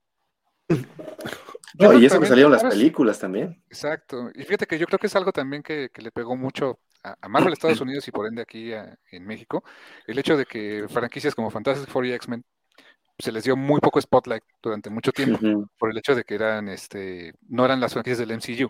Sea, no, no eran los personajes que salían en, las películas, ¿no? Eh, y, que también... No, había, no había foco de, de, publicarse en Estados Unidos y aquí menos, ¿no? No, y sí, había la... Esto sí, creo que ya te lo puedo decir legalmente, creo que ya no me afecta, este, pero sí había una, una decisión ejecutiva de no darle foco a los hombres X. O sea, eso sí, cuando llevaba yo las redes de Marvel Latam, este, yo mm, sí les daba foco porque a mí me gustan los hombres X. De hecho, yo tenía mi chiste interno y, de, y muy, un chiste interno y aparte eh, de humor negro, de que el personaje del día del, del ¿qué es 19 de septiembre? Ah. 19, 17? Es Víctor. Entonces, porque es mexicano y es de temblores, entonces yo lo ponía. 17 o 19, siempre se me olvida. 19, ese chiste lo utilicé como dos veces y después era como, este, no pues, no, no por ese chiste en particular, sino en general, este, sí fue de que los hombres X, lo menos que lo puedes usar, ¿eh? Solo Deadpool es lo único que le podías dar fuerza, y eso era porque Deadpool vendía bien, pero los hombres X sí no se podía. En redes sociales. ¿Tendría que ver algo con el hecho de que, por ejemplo, los X-Men estaban del lado de, Fox, por ejemplo? Sí, no, era eso. O sea, cuando la gente lo decía. También. Sí, también sufrieron. De hecho, los Cuatro Fantásticos, o sea, digo, tuvieron su Secret Wars para darles su fin. Y mucho tiempo no dieron título, ¿eh? Lo pusieron este, tres años en congeladora. Este, Muy cierto. Cuando la gente decía eso, decía, es una tontería, ¿cómo, eh, ¿cómo van a hacer eso? No, cuando me dijeron, cuando me dijeron, no puedes hacerlo, dije, ay, güey, sí es cierto. O sea, se me hacía muy tonto, pero es lo que le llaman ah, ¿cómo? muchas palabras mamonas de marketing, eh, lo de head, este, top of mind, que la gente no lo traiga en, la mente en ese momento, entonces tratan de ocultarlo. Algo similar pasó con Han Solo cuando salió la película. Durante un periodo de tres meses, la gente no podía, bueno, la gente de, Marvel Disney, no podía, eh, Star Wars, no podían utilizar este, imágenes del Han Solo de Harrison Ford en redes sociales. Para que no se les olvidara el otro, ¿no? Para que tuviera en mente al, joven, sí. Pues, o sea, porque es el top of mind, Dios, como, ay, no mames. Pero, pues, sí es parte de las estrategias a grandes escalas que uno de repente. Bueno, pero volvemos, toque de queda. Pues, ¿Cómo olvidar cuando querían vendernos que los Inhumans eran la onda, eh? Ese fue otro sí, nos pasaron de lanza. O sea, la idea era que los Inhumans fueron los nuevos mutantes y no se pudo, o sea. hay que reconocer, a los cuatro fantásticos sí les dieron en la torre, a los hombres X, por más que intentó Marvel, no pudo, ¿eh? O pues sea, odiados y temidos por una editorial que, le, que les dio de comer muchos años, ¿no? Así es. Lo que sí es que cuando Televisa, eh, ah, te digo, ah, pero sí me han dicho gente interna que, que, en efecto los hombres X no venden tanto. No sé si alguien, de Giovanni se pasó de lanza con ese mensaje de las tres personas que lo compran, compadre. Pero, pero yo creo que hostigaron ahí a, a, Giovanni con tanta pregunta insistiendo eso, por eso respondió de esa manera. Es que eso, eso sí me queda muy claro. O sea, cuando dejan de vender algo, regularmente es porque no vendió. Ahora también tienen que preguntarse por qué no. Es, es, es algo que, que, no se preguntan luego las editoriales aquí en México, ¿por qué no vendió? Ah, Miracle Man. Híjole, Miracle Man es de esas cosas que no sabría decirte por qué no vendió. No, yo tampoco, aquí están los dos. Ese es, eh, para que veas. Faltó uno. Faltó uno y. Tío Panini, si escuchas esto, anota también Miracle Man. Salió un bonito ómnibus en Estados Unidos. Yo, yo, yo no sé si les recomendaría Miracle Man. Yo sí, la verdad sí. Mira, el mexicano es tan edgy que les encanta cosas como Watchmen, Dark Knight Returns y, este, The Boys y Superman es malos. ¡Ah, se les va a encantar! No, no, por eso digo, yo no entiendo por qué no vendió Miracle Man. O sea, e, es el formato ideal eran los cómics, eh, era el momento en el que estaba regresando y, que había ese hype en Estados Unidos que, que se, que se permea para acá. No entiendo por qué no vendió Miracle Man aquí en México. ¿Pero cuánto costó ese formato, el Miracle Man ahí, Miguel? 300 pesos, ¿no? 299, sí, 300. Y creo que, creo que, no recuerdo si ese fue un precio elevado en ese momento. No, desde que empezó Televisa empezó, desde que empezó Televisa, el precio más barato que han tenido de pasta dura es de 2.99. Así es, ah. fue justamente este, el de Iron Man que tengo por acá, ¿Eh? es, lo que costó, 2.99. Ah, el, el, que tiene un marco gris. Ándale. Sí, eran los Masterworks. Cierto, cierto. Y a partir de ese fueron para arriba, ¿no? 300 y cacho, más o menos. Y, y, sabes con cuál te das cuenta cuál sí vende? Con Sandman. De Sandman no necesitan hacerle publicidad al parecer. De alguna manera llega, de alguna manera la gente lo sabe. Esta chingadera ya la vendieron en pasta dura, Después ya la vendieron en pasta blanda al mismo precio que se la pasta dura. Sí, Y otra vez en pasta dura, ¿no? Y ahora va el, el Definitive Edition. En uno. El, sí, el, el de lujo. Que, que, el, que, que, el primer, que el primer tiraje del primer tomo se agotó. Y hubo una segunda edición. Y se agotó rapidísimo. Sí, sí, fue, fue, fue pues es Neil Gaiman, ¿qué les puedo decir? Pero acá sale Moore. O sea, no entiendo por qué no vendió el, el pero no vendió. No sé si fue porque a lo mejor es un cómic de Marvel, que, que no, es algo, es una cosa muy rara de Miracle Man. Miracle Man es un cómic de, publicado por Marvel, que vamos a ser muy honestos, no se parece a nada de Marvel. Sí, sí, sí, Entonces, quizá el lector de Marvel, normalmente el lector que, que lee este tipo de cómic, encuentra esto que pues no le llama la atención porque no son, no está conectado con lo demás de Marvel. Probablemente eso fue lo que pasó. No sé por qué, por, eso pongo el ejemplo de The Sandman, que está ubicado dentro del universo de DC, pero pues tampoco se parece a nada de DC. Y son más o menos de las fechas, y los formatos son similares, salieron al mismo tiempo acá en México. Aquí hay un comentario de Sebastián Pérez que me llamó la atención que se faltaba el nombre de Moore en la portada para vender, cosa que no se puede. Así es, no o sea, no pueden poner el nombre de Alan Moore ni en la portada ni en el interior. Sí, es un buen punto, ¿eh? Creo que dice el autor original, ¿no? El autor original. Podría ser, Sebastián, aunque también. Bueno, no sé cómo se venda Providence y esas chunches en, en, Panini, por ejemplo, pero. O sea, Providence y este, eh, Neomicon, etcétera. Pues sí se acabó Providence, según yo sí se agotó, ¿no? Providence, este, ya está, ya agotó el segundo tiraje. Sí. para, para, los, para los cómics que no venden, que lo dicen, este, Providence ya agotó el segundo tiraje. No sé también de cuánto será el tiraje, habrá que, habría que preguntarle a la gente de Panini, pero hubo reimpresión hace un año, año y medio más o menos, y ahora... No, no, sé qué también se vendió, pero... Esos, por ejemplo, creo que no me dieron bien. Sí, no, según yo no. Y Fashion Beast, ese sí de plano, jamás escuché a nadie siquiera hablar de ese cómic. O sea, está raro. O sea, sí hay.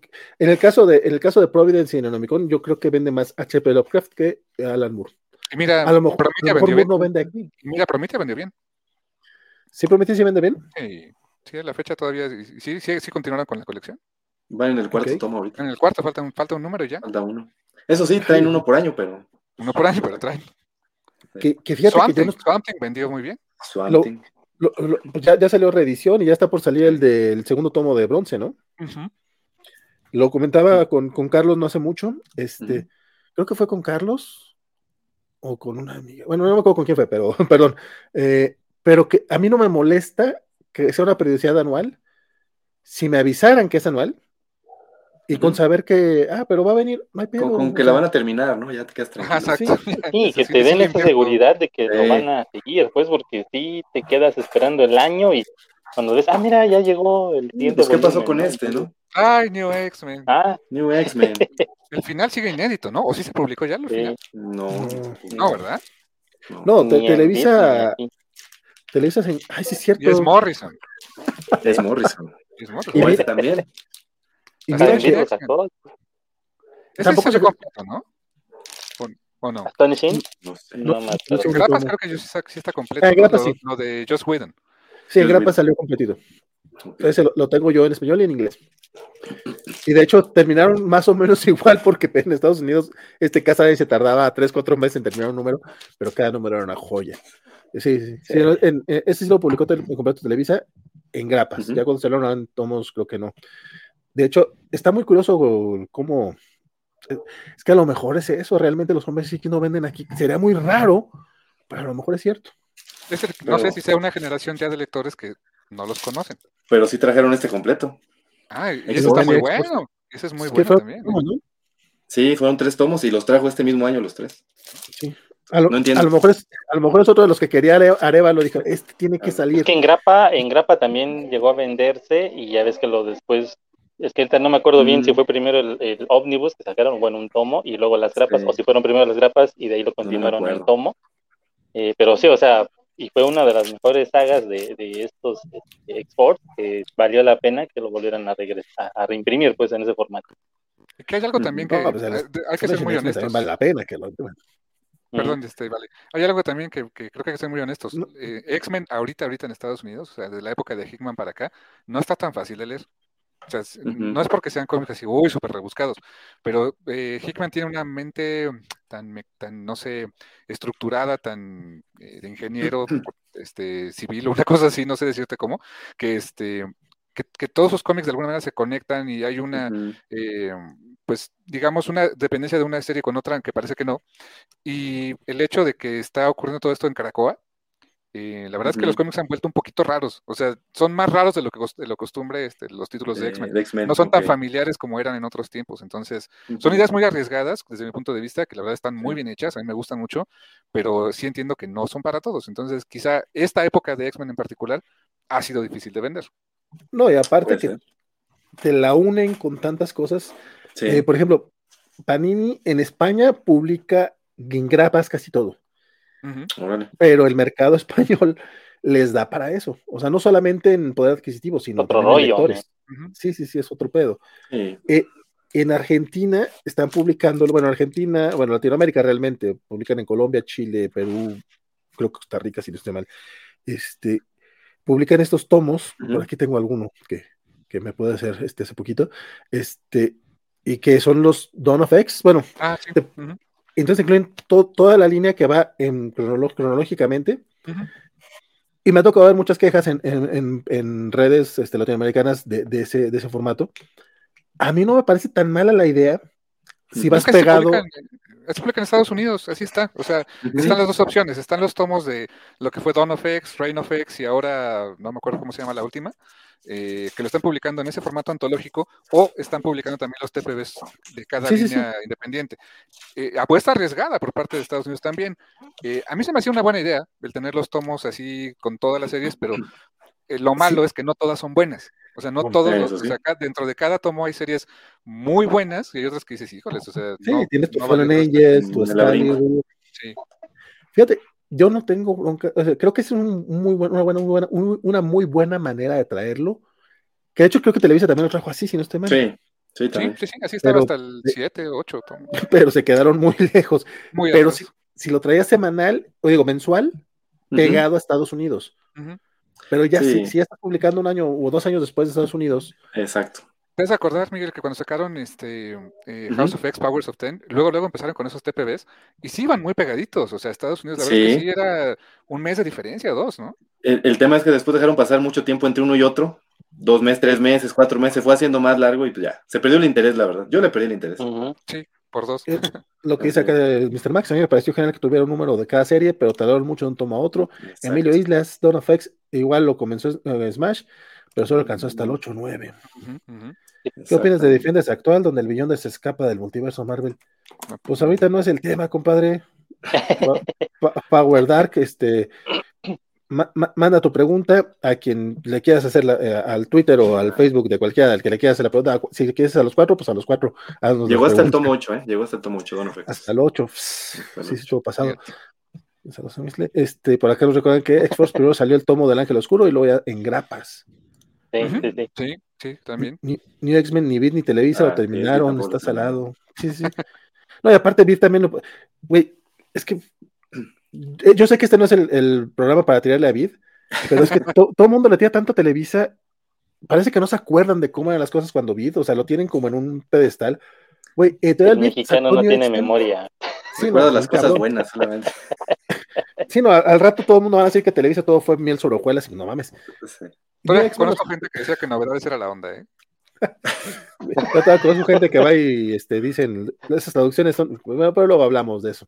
Este, te cambiaban todo, o sea, aparte del tema de los, de, de, la bronca mecánica, porque también era una bronca mecánica en aquellos tiempos, de todas maneras, eran otros cómics, o sea, realmente te inventaban historias que, pero, este, Miguel, cuando platicamos con, con este eh, J.G. Holguín, que nos decía que tenía que ir midiendo, o sea, literalmente en los globos, este, midiendo sus palabras para que pudiera caber? Era bien complicado rotular. Muy complicado. ¿no? y, fíjate, digo, yo una, una de las etapas, digo, un breve paréntesis, yo sé que no es el tema, pero ahorita que surgió el tema muy rápido, este, en los cómics de Fantastic Four, de los que trajo novedades de John Byrne, este, entonces la comparación con el original en inglés, no hombre, nada que ver, o sea, te contaban una partecita nada más, y es parte de lo que nos explicaba Olguín en aquella ocasión, es cierto. Marvel México, bueno, Marvel Estados Unidos, cuando publicó aquí en México, lanzó Fantastic Four Flipbook. Empezó con números de John Byrne. Así es. En español, y eso sí venían con una traducción, este, con, con todo. O sea, yo no, Ajá, no he tenido oportunidad de compararlo con tomos en inglés, pero sí he comparar uno de novedades con uno de Marvel de aquellos tiempos, y era como, güey, te están contando una cuarta parte, y dejando de lado el tema mecánico, eh, ese J. Helgin también los aventaba unas, este, se tomaba unas libertades. La que más me acuerdo, porque aparte como la presumía el muchacho, era esta de que le cambió el nombre eh, de Isla Esparta a Isla Espartaco a un en un Superman hora cero. O sea, era una cosa bien tonta, o sea, a lo mejor no te afectaba nada. Pero era, el personaje se llamaba Centurión Alfa. Venía de una isla Esparta, porque pues mm. Esparta. Y el güey le cambió nada más porque él vivía en la colonia Espartaco en, este, en México algo así. Ah, y es como, mames. A partir de ahí le perdí todo el respeto a muchos traductores. Pero bueno. Hago lo que puedo. Dije muchos, no, sin, sin agraviar al presente. No, no, no, es que de repente hay unas que se toman las libertades que dices, güey, está bien que sí, pero no, no siempre. Bueno, pero no, ese no es el tema. Pasamos ya toque de queda, pasamos formatos, vamos. Ya que estamos hablando de, de, de, ah. traducciones. No, bueno. Uy. Televisa Comic Fail. Mira, no, no, podemos no llegar, si estamos en un programa Covacho, no podemos no hablar del Televisa Comic Fail, porque fue propuesta Covacha. O sea, el, el, el, el, sí, el hashtag. El encargado fue eh, Arturo Mata, alias Diki, ya no está aquí en la covacha. todavía está con nosotros en el mundo, digo, pero, ah. ya, no, ya, no, colabora. Este, pero él fue el que acuñó ese término. Cuando decidimos ese nombre, pues, ¿qué, qué, qué hashtag vamos a utilizar, chingada? Yo estaba muy en contra de utilizarlo de Televisa, porque ya estaba Camite, ya estaba Panini, y dije, otros se van a equivocar. Pero no le puedo, no, pero no puedo negar que el nombre Televisa Comic Fail es bastante pegajoso. este, esta cosa, para los que no se acuerden, este, ¿qué quieres? Hace siete años, diez años, no más, unos 12 años, yo creo, por ahí del 2010, empezaba Twitter, por eso fue, por eso fue en hashtag y todo el pedo. Eh, bueno, empezábamos a utilizar Twitter más bien. Este, Y fue una tanda de errores de Televisa. Eh, cuando, eh, por ejemplo, uno de los que más me acuerdo era cuando en Asedio hablaba de que ahí vienen, eh, ahí vienen unos ships y eran unas naves y lo trajeron como barcos. Ah, sí. Ah, claro. Otro clásico era traducir caballería como Calvario, por Calvary. Ya viene el Calvario, güey, es un caballero. O sea, si uno que medio más que el inglés se puede dar cuenta de ese error, es porque está mala traducción. Yo, eh, hace mucho tiempo, yo de hecho quería buscar otra, pero creo que ya, ya murió esa página. Yo tenía un blog eh, hace mucho tiempo que se llamaba eh, Happen of Lances. No sé, Happen of Lances. No, así pues, Happen of Lances se llamaba el mío nada más. Ah. Por, aquello de un, un tal Alex Cruz, ¿no se acuerdan de Tonamel? Sí, claro, por Alex Cruz. Era un, era un, mami hace mucho tiempo. Y en ese blog, antes de que saliera, debo decir que antes de que saliera lo de Comic Fail como tal, hice por ahí una, un pequeño artículo de, creo que era uno de Civil War precisamente, donde estaba eh, Bucky haciendo una misión para Nick Fury. Y decía, el, texto en inglés decía, eh, Fury, it's blown. O sea, Fury se fue todo al carajo, ¿no? O sea, y, el, y Televisa lo tradujo como, Fury habla blown. La chingada, ¿quién es blown? Ay, es que sí había unos que tú dices, no, sé, Japen of Lances. no, sí, este, eh, se fueron así acumulando en, blogs, en hashtag de Twitter, este, por ahí hay un grupo de, Facebook que realmente casi no utilizamos, pero por ahí anda, este, después me tocó convivir, este, fui roomie de una traductora de Televisa, de Eva Campos, que en paz descanse, este, y me tocó ver eh, muchas de las razones por las que pues, pasaban esos errores, ¿no? Para empezar, al principio era básicamente solo Arturo Remental, este Arturo Gutiérrez. Eh, él era editor y traductor, entonces él solito se editaba. Entonces, pues, eh, ahí, en parte ahí estaba la bronca. Después contrataron a, bueno, en este caso contrataron a Eva para Marvel. En DC no sé quiénes estaban, aparte de Mauricio Matador, no sé quién entró en, DC, la verdad. Este, pero de todas maneras, este, Eva era traductora y, este otro, Arturo era el editor. Pero pues los dos traducían y los se pasaban este, los, los textos de la fregada. Luego Arturo este, no le hacía caso a las correcciones que le hacía Eva. Pero bueno, hubo cosas ahí que, que, tocó ver. Eh, Y entonces, güey, pues es que la verdad, una cosa era cuando tenías este, cuatro cómics mensuales y cuatro bimestrales, que era muy fácil la chamba. Y otra cosa era cuando ya tenías este ómnibus de 20 números que salían cada dos meses, más los especiales, más los, regulares, se, les, se les atiborró la chamba. Y creo que hasta la fecha, eh, digo, no sé cuánta gente trabaja este, por DC, cuánta por Marvel, pero no han de ser más de cuatro o cinco personas. Este, y de ahí es de que se, derivan todos los errores, porque pues no hay suficiente mano de obra, no hay suficiente tiempo y andan en chinga. Después cuando no pagar bien a los traductores, hay que ser muy honestos. Ah, por, supuesto. Eso en todas las editoriales pasa, lamentablemente, pero eh, la verdad es que si le pagaras mejor a gente que se especializa en traducción o por lo menos que tiene más experiencia en traducción en el medio, que tienen más cuidado en ese tipo de cosas, otro gallo te cantara, pero es un costo que definitivamente no quieren hacer. No, es que simplemente con una persona más te aligera la chamba y es más. Hay unos errores que son por, por falta de atención. No tanto, eh, si aparte le agregas el detalle que tú mencionas, es definitivamente de alguien que no conocía a Bucky, evidentemente. Claro. Este, que también eso es otro, Uy, ¿cuántas veces no han cambiado de sexo a la mujer invisible, por ejemplo? Ahorita lo recuerdo de este uno en el que Sí, o sea, de que están hablando, como no es, como no están este, hablando con un bocadillo. Entonces, ah. estoy muy cansado. Güey, estaba hablando la mujer invisible, cabrón, no te diste cuenta. Era su chingada. ¿No la viste? No la viste. Sí, de hecho ese era el chiste. Ahora ya me acordé porque era con la mujer invisible. Sí. no, pero sí, o sea, eso pasa seguidísimo. O los regularmente... ¿no? cuando se les va de un dedo a otro, que era el verdugo. Este, ah, no, ese es de los peores, sí, no. Eh, eh, ese creo que sí se lleva el. El verdugo usaba tacones altos, hijo. Sí. Sí, o sea que no, no, no, no, solamente fue con el esqueleto, sino con los. Pues. Exactamente, no, y no solamente temas de traducción, ¿no? Este, ¿cuántas veces hubo errores hasta en la numeración, ¿no? En el orden, en contenidos, en tema de que una página venía con otra ahí mal impresa, ¿no? Este, sucedió muchas veces también. Sí, no, eh, la cantidad de errores, este, el Comic Fail creo que iba mucho más allá de los dedazos, aunque era donde más nos fijábamos, otro, uno que le costó la chamba a alguien, este fue el C. Piderman, no sé si se acuerdan. Ah, el C. Piderman, claro, como que, venía en portada, en uno de los bestsellers, por ejemplo, de hecho, por aquí alguien había dicho hace rato que, que el bestseller fue un formato que no apreciamos, y yo también creo que, que sí, aunque la verdad es que también tenía el tema de la, la relación costo-calidad, era como no tan, no estaba tan, tan, tan Mira, mira este. Bien. ¿Ese cuál es? Ay, no manches, así venía la página. Así venía. Ah, cabrón. O sea, encimada. ¿Pero eso fue en todos? ¿Eso fue, en todos, todos? Y era un pasta dura, ah, hazme el favor. Era un pasta dura y venía encimada aquí en todos. Hijo, qué horror. Ah, qué mal pedo. Sí, sí, sí. Sí, porque hay veces que pasa eso que es nada más en uno, bueno, en un pequeño parte del tiraje. Ah, qué mal pedo. No, esa no, esa no la sabía. Sí. Este, no, sí, o sea, una cantidad de clásicos. Con Carlos, ¿te acuerdas de alguno? ¿Alguno que te haya llamado la atención?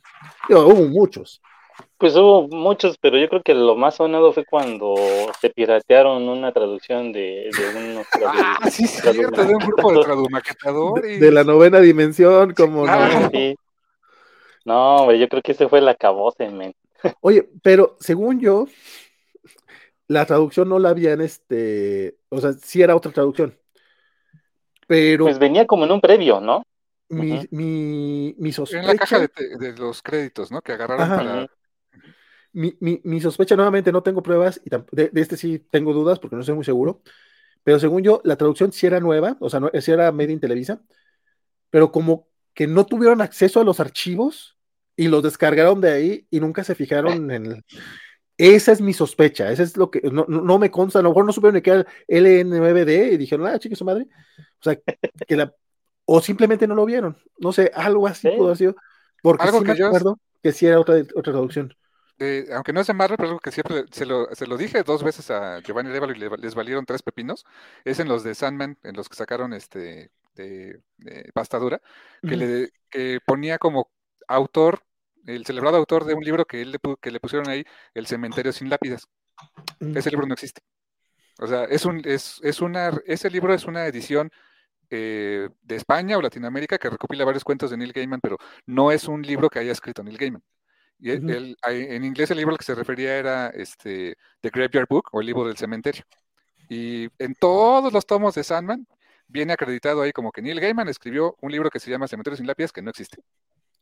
Que qué curioso considerando que que regularmente dejan todo en inglés, como por qué en esta decidiste irte por la traducción en español de un libro, o sea, aparte de una mala traducción, ¿no? Estás agarrando otro, otro, otro compendio. Qué curiosos, eso no me lo sabía tampoco.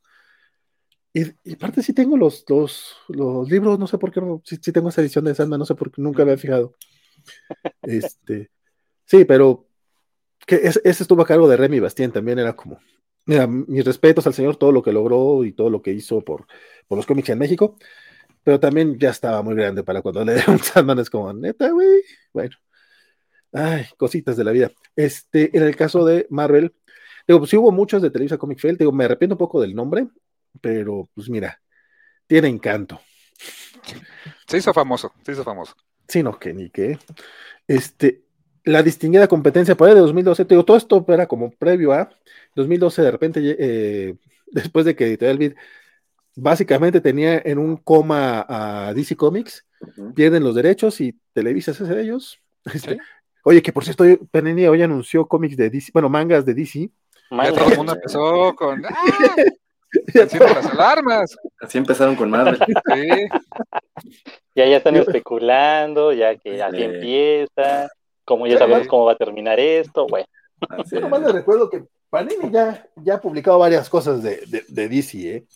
Este pues está bien chulo, ah, por cierto. ah, no man. Este, bueno, de hecho, esta es la versión en inglés, pero Panini también la publicó en español. sí, sí, lo tengo. eran unos libros, unas este, flashcards que eran de, este, ¿cómo se llama? Como de preguntas, como de trivia, ah, ¿te también, acuerdas? Ah, también, sí. ah, cuando fuimos, ¿no? Ahí a, ah, sí. oficinas de Panini. Eh, hicimos este, una trivia ahí, como no. Con, una traducción horrible, por cierto. ¿Recordaron ustedes? Creo que sí. Este, también tienen el de la, la, la, anatomía de los metahumanos, que está bien chingón ese libro, por cierto. Está bonito. Es, no digo que vaya a ser para allá, pero. Y realmente, no creo que, te no algo, me gustaría, ¿eh?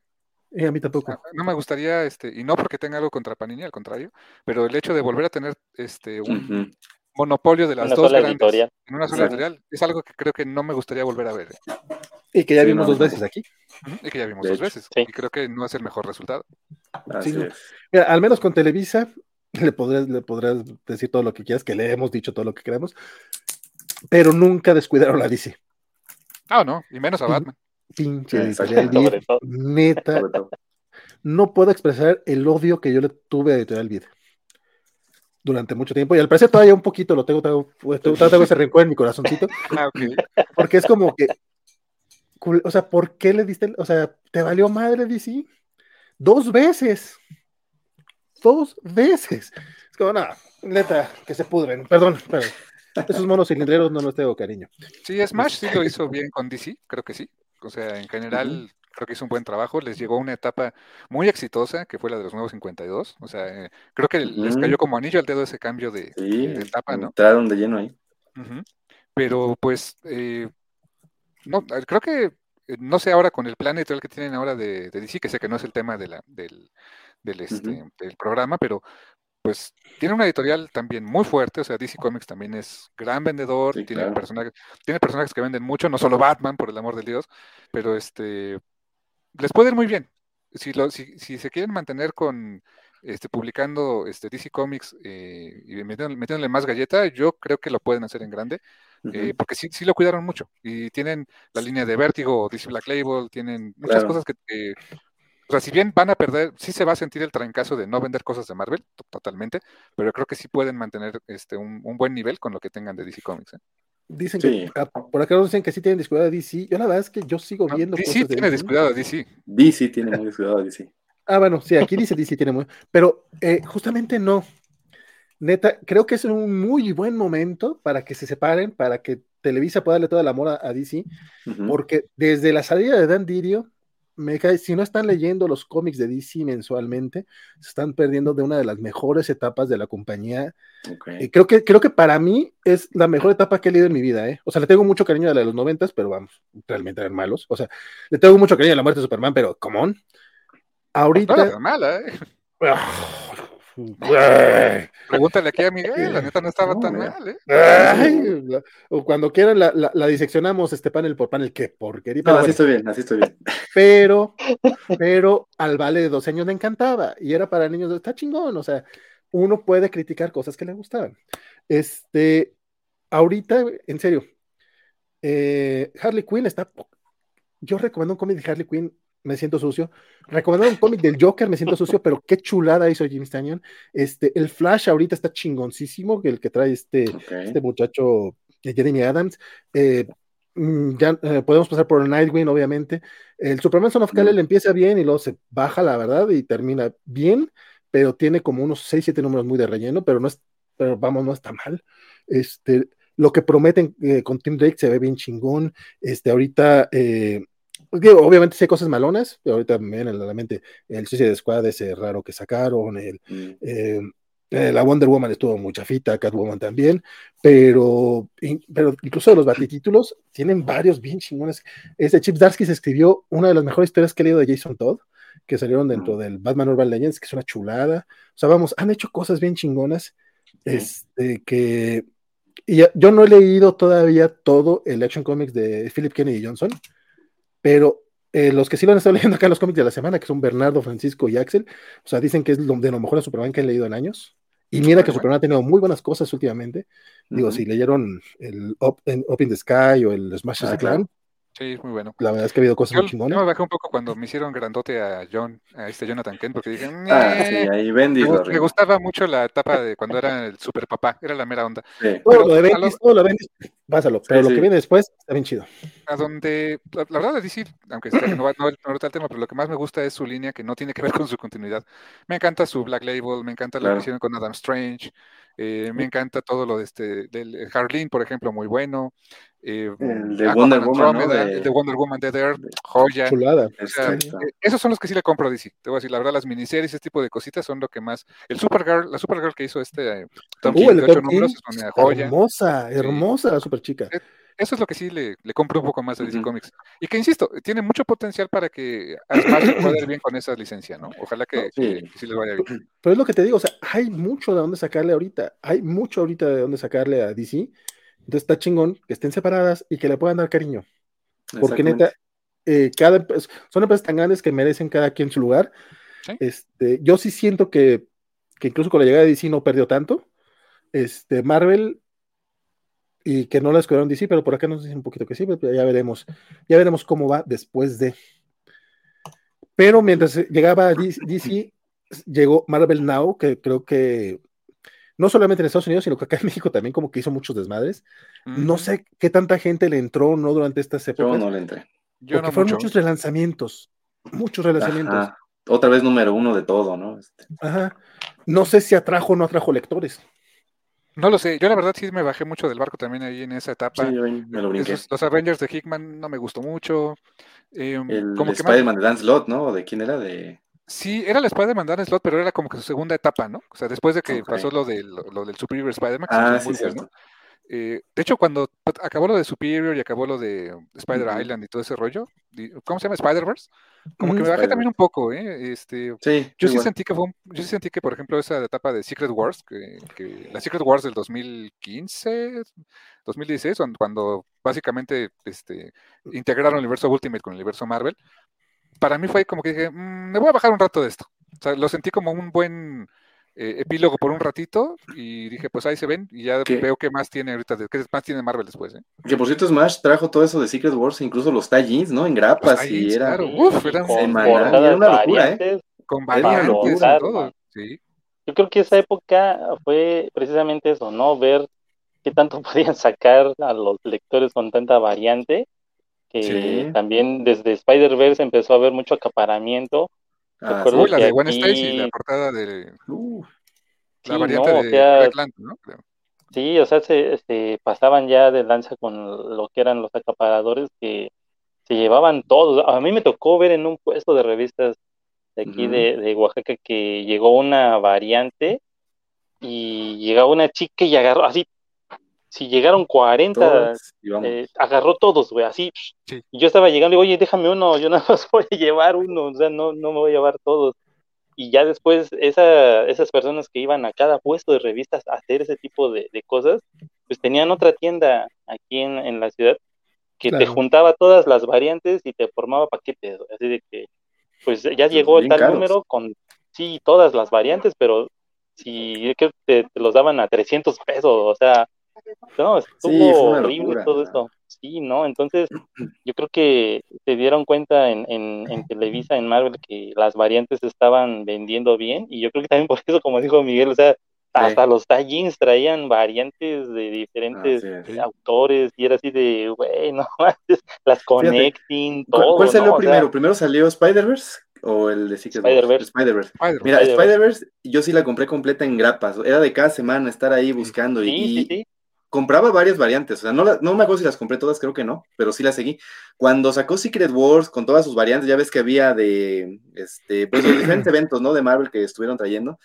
Eh, empecé a comprar varios. Llegó un punto en el que ya no pude con todo y dije, no, ya, ya la fregada. Y esa sí no la compré completa porque ya era una locura. O sea, ya no me daba para tanto.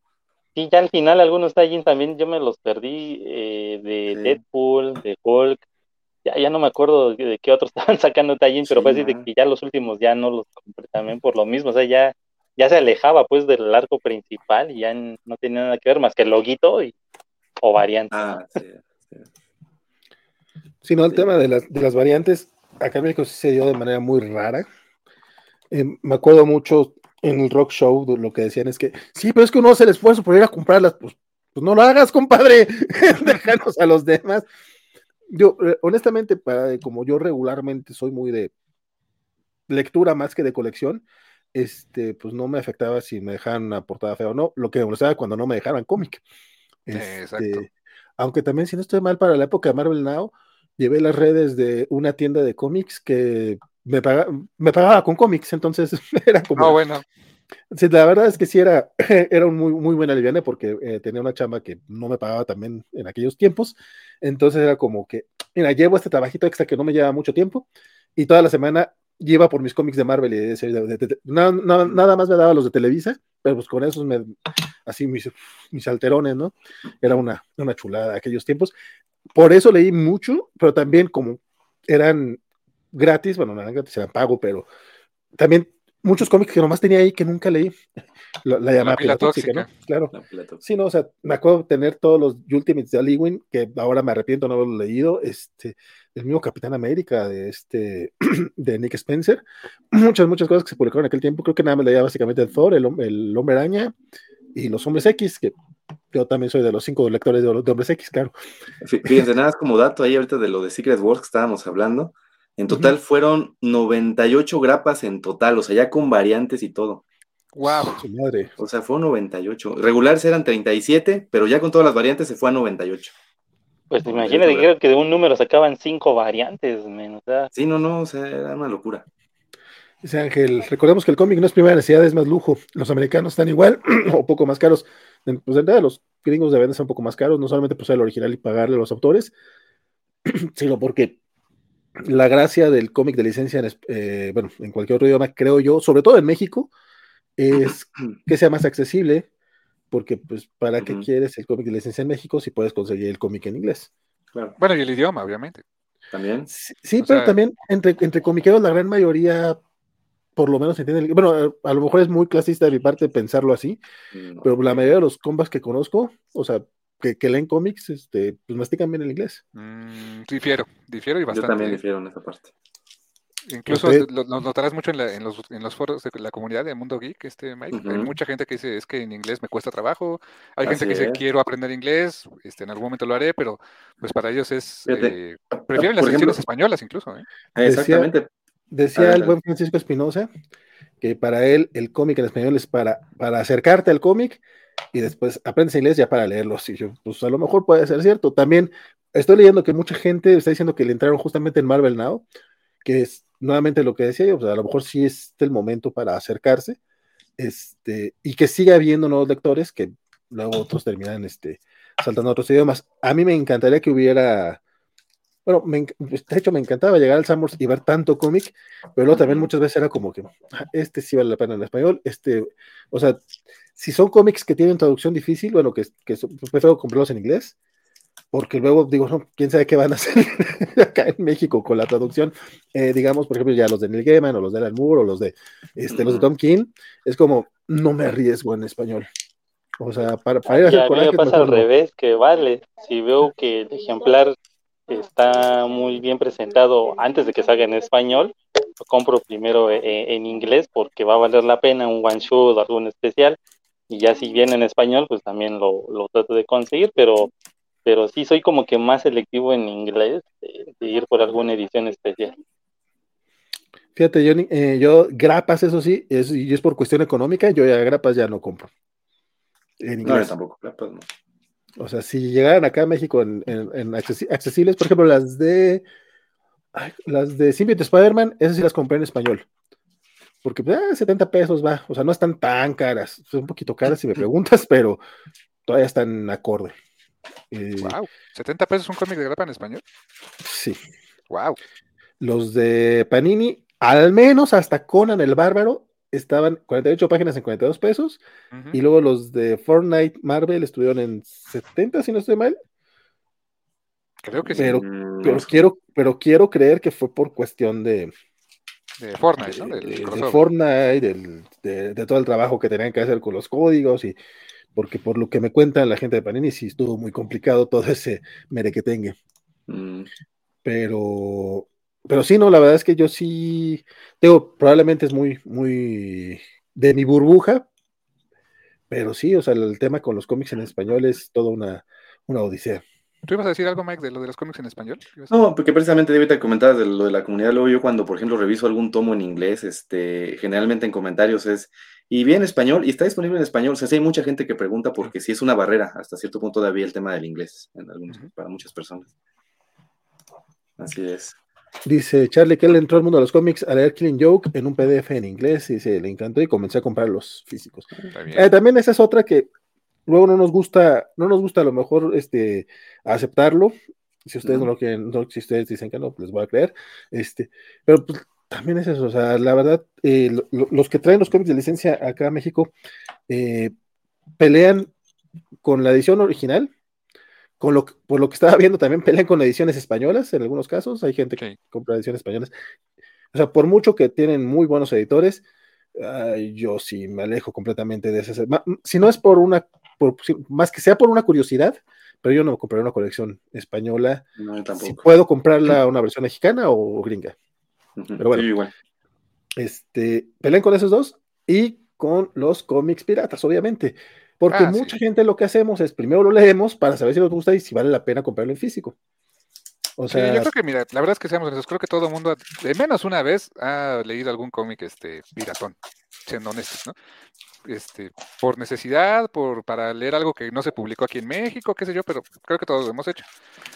pues el ideal es que, pues sí, mira, por ejemplo, eh, hablando de cómics piratas, ese es un muy buen ejemplo. Editado por los niños héroes, ¿cómo olvidarlo? Exactamente. qué, bueno que esos niños héroes ya no andan por ahí, pero bueno, no. Sí, con eso nos dijiste todo, Miguel. Creo que fue lapidario. Ese, ese, fue lapidario ese ejemplo. ¿eh? Así es. E, e, es, eso meten tantos pedos a, gente que no tenían ni, la medida, pero bueno. Me imagino. pero decías, mi querido Carmix. Bueno, eso, pues creo que todo el mundo lo ha hecho, ¿no? Digo, ah, sí, nadie, nadie puede estar tan exento de eso, ¿no? No, mira. Y el cómic digital también en este, oficial en inglés, por ejemplo, pues también es, es otro si quieres bien que mal, pero a lo mejor menos, pero también es otro competidor. No, completamente. Lo, descargas el, en el mismo día que sale y se acabó. El Marvel Unlimited, el Marvel Unlimited es, es una sí, para, Mira, lo que cuesta está bien. Yo mentalmente es como yo me justifico. O sea, yo no podría hacer eh, programa todos los viernes de los cómics de la semana si comprara los cómics físicos, o sea, o digitales. O sea, vamos a ser sinceros. Pero digo, bueno, pero, pero tengo mi servicio de Marvel Unlimited, entonces con eso justifico los de Marvel. DC no lo tengo porque los estúpidos no lo hacen mundial todavía. El ya mero, ¿no? Se supone que este año lo iban a hacer. dijeron que a mediados del año pasado, compadre. Bueno, sí, de 2022. Entonces, pues con la compra de Warner a, a mm. estos otros babosos de, no sé si si vayan a hacerlo, ¿no? De Discovery. Sería Prodigy, no sé por qué. Providence. No es Prodigy, no es Providence. ¿Cuál es? ¿Cuál es? Es Discovery. este, eh, Entonces, con DC sí estoy medio atorado y realmente, pues, eh, de repente alguno que otro este, independiente, por ejemplo, Bernardo Silo sí se compra, sobre todo los que son muy, muy indies, él sí los apoya porque tiene, tiene una billetera más amable que la mía, este, pero sí, es que es como, o sea, no, no sería posible. Pero a partir de ahí decido que me compro y que no me compro porque también está bien claro. Es que los precios ahorita están así. Sí. no se ve que vayan a bajar. O sea, la verdad es que no, no, eh, no creo incluso Panini, digo, ya, ya, veremos, ¿no? Pero no creo que Panini salga con precios tan locos como en su momento fue este, Televisa versus Bit. O sea, no creo que eso suceda. Mi, eh, apuesta es que vayan a estar como los de Star Wars, si acaso como, bueno, es que también ya ahorita está manejando otros precios, por ejemplo, con Avatar. Este, a lo mejor se va un poquito más allá, pero yo creo que va a ser ese su... Bueno, ya nos, ya nos enteraremos el jueves. Sí, unos días más, pero sí, no, no creo que sea tan económico. De Fernando sí dice, a mí se me suelda el inglés, disculpe.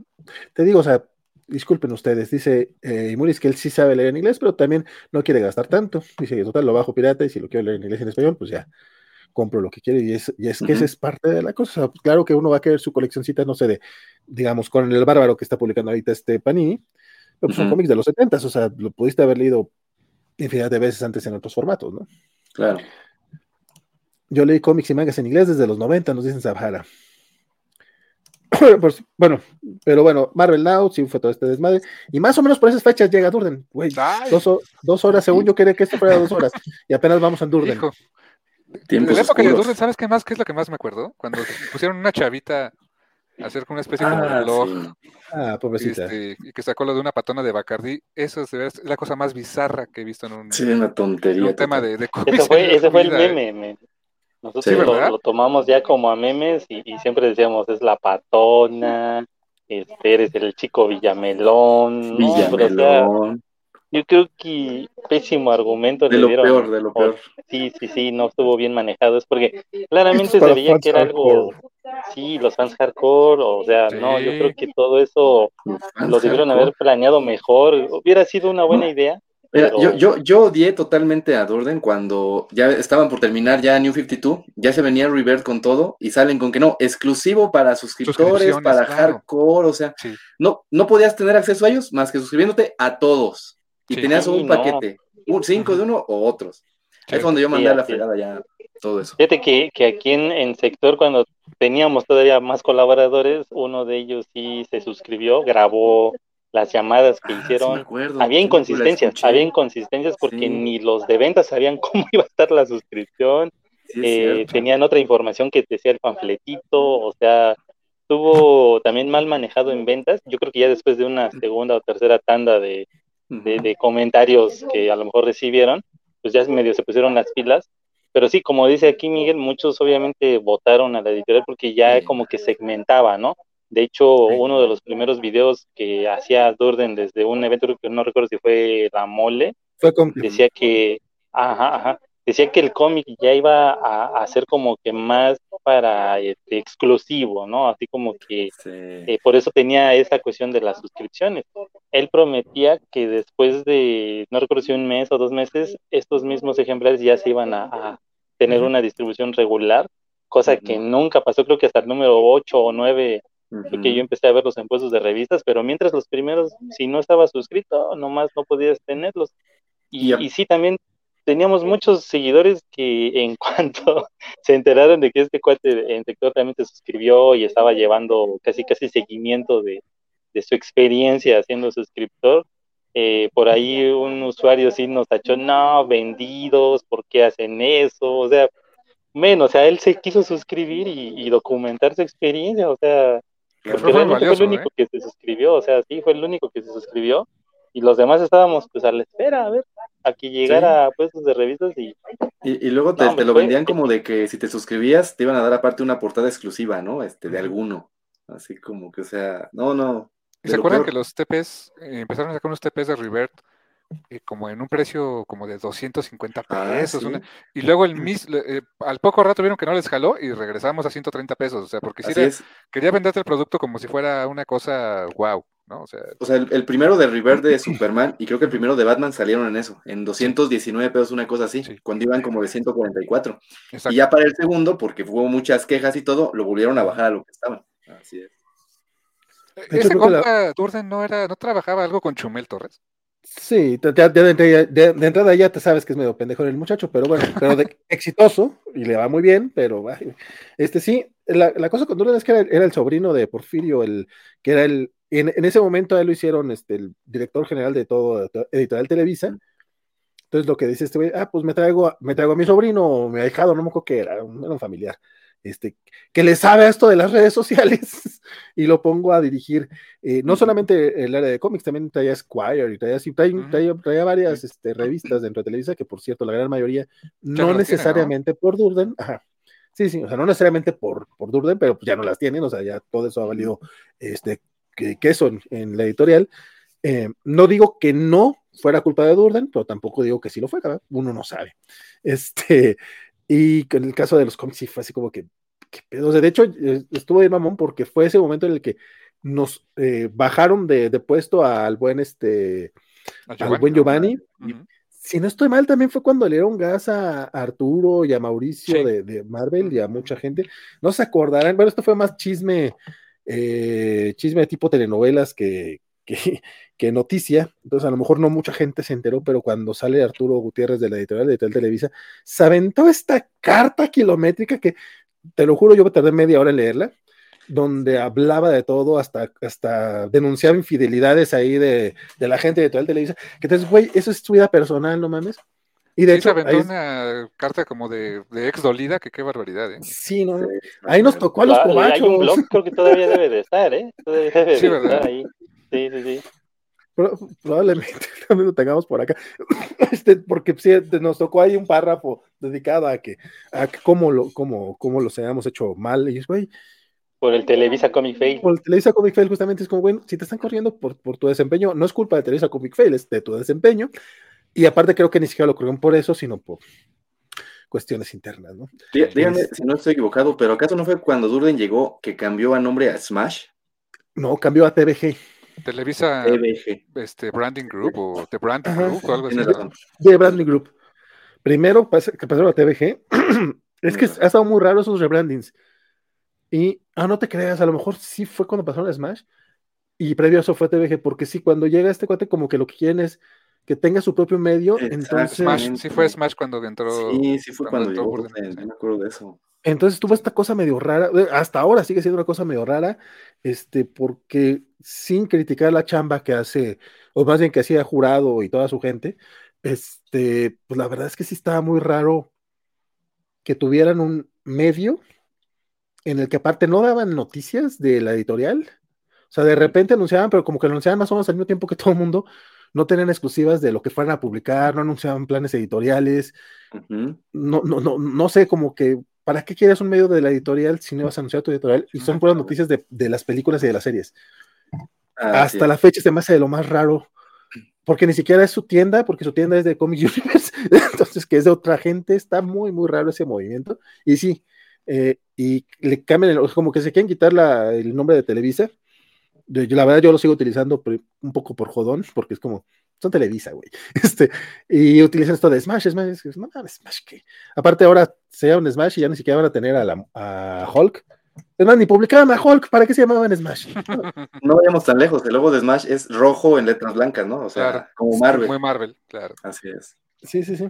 Van a tener que, que hacer un poquito de rebranding o no sé. Mira, hasta eso se despidieron de Marvel, muy bonito todo. Pero sí, con Durden este, pasaron varias decisiones medio raras, sí, cierto, lo de, lo de Smash fue de ahí, lo de la niña esta que duró muy poco, creo que han sido unos cinco videos, creo, lo máximo. Sí. Sí, que la verdad la chica era la que menos tenía la culpa, o sea, era una chica que pusieron un guion y se acabó, ¿no? Pero pues la verdad, muy desafortunada las participaciones que tuvo. Pero después hubo, muchos intentos ahí de, de Smash también, ¿qué dice? Sí. preguntan que si no era Paola, no, no era Paola. No, era otra chica. Se parecía, pero no, no era. Ah, la, la, la, patona. sí. De hecho, probablemente era la idea, ¿no? Sí, que fue alguien como del tipo de este, Paula. Era por ahí, sí. En un evento se juntaron las dos y se tomaron fotos y, y, nosotros lo agarrábamos ya mucho a, te digo, a memes y a bromas, así como, así como que oh Dios este, mío, ya se están reproduciendo. Que Paula es muy buena onda, bueno, hay un chingo que no hablo con ella, pero pues era muy buena onda Paula, hasta eso. Mira, esta vez que, lo, que, te acabo de enseñar, es una como libretita no recuerdo si fue en la mole precisamente que presentaron ya, ya en forma lo que fue Smash, porque tenían un, no tuvieron un stand, tuvieron una mesa y, ahí se estaban suscribiendo. Pero ah, también yo creo que si les comprabas algo, te, daban una, pues este librito, pero es una, es, es una libreta, pues, ¿no? Como tipo agendita, pero pues ya aquí ya te estaban presentando Smash y toda esta cuestión de, de, Branding Group, entonces sí fue así como, de hecho aquí está toda la, publicidad de todas sus revistas de Editorial Televisa, entonces sí fue muy curioso cómo llegaba ese, eso, ¿no? Ajá. Que también TVG fue como muy fugaz y ya se dejó de utilizar incluso también en, las otras revistas, ¿no? O, se sigue utilizando. No, según yo ya no. Pues no sé qué revistas le queden, la verdad, no sé. National Geographic la perdieron. Oye, que TV novelas ya no, ¿verdad? ¿Ya no? no, que ya lo está distribuyendo otra, que ya no es Intermex, ya lo trae otra. Ay, ahorita, a ver si ahorita te busco el dato. Eh, por eso quería que venía Lioco. Lioco se sabe todos esos chismes y él fue el que me dijo que ya, no trae TV eh, novelas tampoco. Pero pues Lioco no pudo venir hoy, pero. Y era la más televisa de lo televisa, lo de TV novelas, ¿eh? sí, pues era de lo que más vendía. Ah, a mí me preocupa, cuando me contó eso dije, güey, entonces qué pedo con, con DC. Exactamente. O sea, a mí cuando me llegó el chisme de Marvel me dijeron que, que DC también a lo mejor lo perdían y yo, neta, pero al final pues no, pues hasta ahorita no, ¿verdad? Entonces, y realmente espero que no, o sea... Yo también espero que no. sí, no, no, no, sé, no se me haría sano que otra vez, por ejemplo, Panini tuviera las dos licencias, lo digo hace rato, y pues no sé quién más pudiera tomar la licencia en México, está difícil. Camite no, ni Planeta, Planeta, man. Híjole. Está difícil. Camite sería complicado, Planeta no lo veo tan, tan, tan descabellado, siempre y cuando imprimieran aquí. Exactamente. sí, exacto. Pero, este, o no sé, eh, Random House también este, podría entrar al quite, o sea, porque luego a veces nos olvidamos de los editoriales de libros y esos también andan levantando la mano, ¿eh? Sí, ya, tiene, una línea de, ya tiene una línea de manga aquí. sí, claro, justamente. Este, ah, están muy buenas sus ediciones, por cierto, ¿eh? Estaba buscando en los cómics recientes de Televisa, pero no dice TVG ya, ¿eh? No. No, no hace mucho que dejé de ver TVG, no, ya no. No, en los cómics de Televisa no, me refería a las revistas. Como mencionas, este, Nat Geo, creo que Panini está publicando Nat Geo Kids, por, por ejemplo. Nadie lo pela, pero ahí anda. ¿Cómo le ven los cómics de Televisa la, la, publicidad de los horóscopos por teléfono? Uy, sí. De hecho, lo mencioné hace rato. Dice Alejandro Acevedo que él no maneja el TV y novelas. Y César López, lo de Giovanni estuvo raro.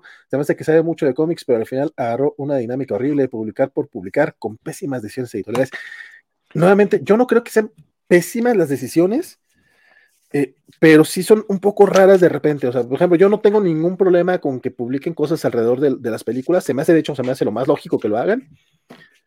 Pero no sé por qué sacas un tomo de Jessica Jones y no el que sigue. O el de She-Hulk, el de She-Hulk, como me dio coraje. Eh, ahora que se acaba el de Dan Slot, yo, güey, publica el de dos, o sea, si no vas a sacar uno, lo completo, culero. ¿Para qué publicas solo seis números? ¿De qué te sirve publicar seis números? Pues, pues por, la, anécdota, ¿no? sí, sí, pero vamos, a sacarlo completo, ya lo tienes bien y digo, va a sacarlo más caro, ¿no? Sácalo en. Creo que de Runaway sacaron los primeros seis números en sueltos y ah, ahí se quedó. Esa es, esa, es, esa es, una historia. Hoy, hoy estoy con historias. Es que para mí el tema de Marvel Televisa está muy ligado a el proyecto Cobacho Digo, para los cobachos, no para Televisa, evidentemente. Este, pero justamente con el semanal, este, por aquellas, por aquellas épocas, este, nos pasaba, había gente interna, que ya no está en la, editorial, este, pero igual todavía no voy a decir su nombre porque si no lo, se nos enoja Pepe, este, que el, tema, no hay ningún Pepe, no se preocupen, este, ahorita, ahorita no balconea a nadie, que nos pasaban datos internos y eran acertados, eran reales. Según esto, fue cuando nos dijeron que, que el semanal iba a dejar de salir. Y fuimos ahí, ah, no, no, semanal cancelado y la chingada y la fregada. Y hasta nos habían pasado, creo que los últimos este, números que iban a publicar y la chingada. Sí, sí, sí. Según esto, esto si no me consta y se me hace muy jalado los pelos, pero eh, no, nos tenían muy vistos a nosotros y a otra, y a otra página, que no voy a decir su nombre porque luego este, a Carlos no le caen bien esos güeyes y dicen, ah, esos son puros supermanos babosos. Este, luego dice que eh, nos tenían vistos muy a nosotros y cualquier cosa que dijéramos nos pelaba. Según esto, porque dimos esa nota, fue que se echaron para atrás, que porque al final no vendía tan mal el semanalismo. No mames, güey. Y fue cuando sacaron el Runaway. Por eso me acordé, porque el Runaway iba a ser, creo que con eso iban a cerrar. Y también, ¿para qué publicas Runaway si solo publicas seis? Son 18 números. Si no quieres publicar los siguientes volúmenes, no hay pedo, pero putos 18 números, dejaste incompleto Runaways, para eso mejor no lo publiques. Pero. Pues bueno, Panini, otra sugerencia, Runaways, ojalá. Difícil, pero ah, difícil, estaría, Bonito, estaría bonito. Nuevamente, si sacan un tomito o, por lo menos que te saquen tres tomos, pero que te los confirmen, eso de publicar solo el primer arco no sirve ni más, No, no, más, no, no más te prenden el boiler. Hay alguien que puso aquí, ver tienes el comentario de Romanuel Salarlueva, Que dice que lo dice Sedena para que sea el DC del bienestar. el DC Oye, la, la, el Fondo de Cultura Económica, ahorita, digo, no, no se meten mucho en lo comercial, pero están sacando. Están publicando cómics, sí. muy, muy chidas. Muy fea la edición, pero muy barata y muy, muy, muy chida. Muy accesible. Sí, sí. Según su página de televisión, tiene Square, Cosmopolitan, Calas, Cocina Fácil, muy interesante, Nat Geo, Tú, Vanidades y TV y Novelas. Pero ya no distribuye TV y Novelas. No sé si los otros. Y Nat Geo, te digo, el Nat Geo Kids lo trae Panini. No sé si tampoco publique Nat Geo. De Carmixel que me comentó. Que, que también, vete a saber cada cuándo actualizan esa página, compadre. ¿Qué era ser ahora la vida de Giovanni? Sería bueno, se me que se agregara al equipo de Panini que tu planeta. No, sigue teniendo DC, compadre. Claro, claro, claro, siguen DC. No se les olvide que DC, o sea, Smash no nada más era Marvel, tienen DC. Claro. Aparte, aparte ese muchacho eh, tiene tiene base, o sea, tiene, sí, sí tiene nómina, él, no es este agregado, entonces, bueno, que esto también es decir mucho, pero según esto fue la razón por la que cuando estuvo Durden se mantuvo, porque le salía más caro a Televisa eh, despedirlo porque le deben una, porque él está desde mucho antes de que empezara Marvel, o sea, él ya estaba con Conozca Más. y sí hubo mucha gente que salió en esa época, ¿eh? Y sí hubo gente que, a la que dieron gas durante ese tiempo y a Giovanni no. Entonces, ese muchacho, a, él lo van a tener que sacar de ahí, este...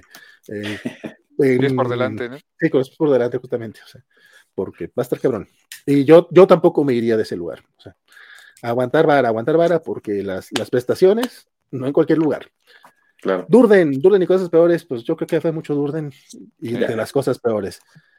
Que junto con Pegado, con, la salida de Durden, se dejaron de, imprimir grapas. De hecho, fue un momento bien culé, porque las grapas eh, publicaron, ¿qué? 10 números de, de Immortal Hulk, eh, publicaron uno de Capitán América, o sea, y de repente cortan todas las grapas. Así es. Y lo sacan en tomos. Y aparte sacan esos mismos en tomo. Sacaron el tomo de. El primero de Immortal Hulk salió un tomo. El de Amazing Spider-Man, por ejemplo, también fue un tomo grandote, porque creo que recopilaron todo lo primero. Este, que habían publicado en grapas.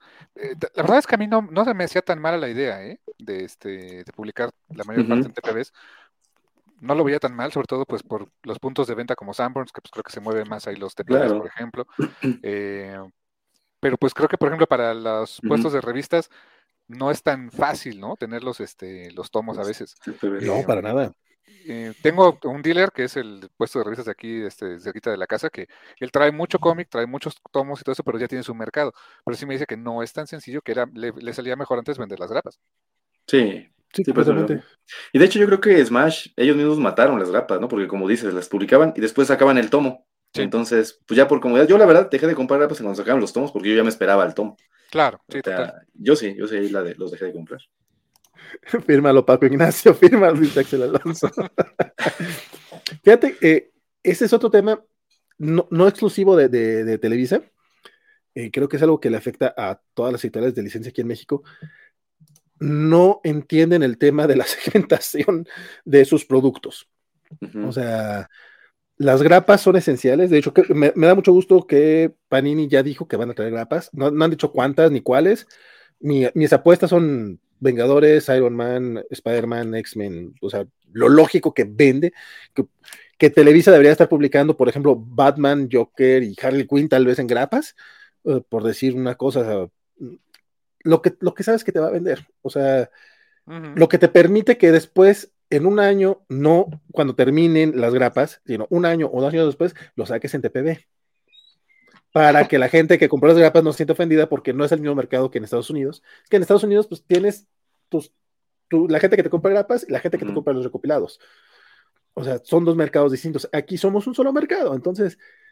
Mientras no agreguen números extras en el TPB que en las grapas no salieron, de eso también ha pasado mucho en, en los tomos de Televisa, que ya te ponían el anual que no se publicó en, en Ya te ponen un podría...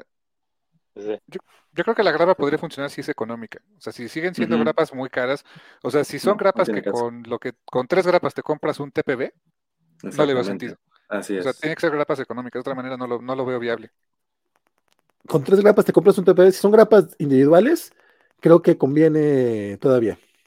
O sea, el, precio de 50 a 70 pesos todavía se me hace dentro de lo normal. Mira, si me ofreces un TPB de 189 pesos, de seis números, versus dos grapitas de 70 pesos. Sí, no. ¿Te vas al TPB? Pues no, me voy al TPB, claro. Exactamente. Ah, pero, pero eso voy, depende, depende de la serie. O sea, digamos, vamos, estamos hablando de Marvel. O sea, no vas a lanzar, digamos, el Capitán América, el mismo Immortal Hulk en grapas, bueno, a, lo mejor nomás por las puras, este, por las de Alex Ross, pero no lo vas a, lanzar en grapas, porque pues mejor te esperas al TPB. Sin embargo, pinche Spider-Man sí va a tener el mercado para las grapas y para el TPB. Teóricamente, pero también eso lo dice uno que esté pensando. O sea, porque también la gente no es tonta.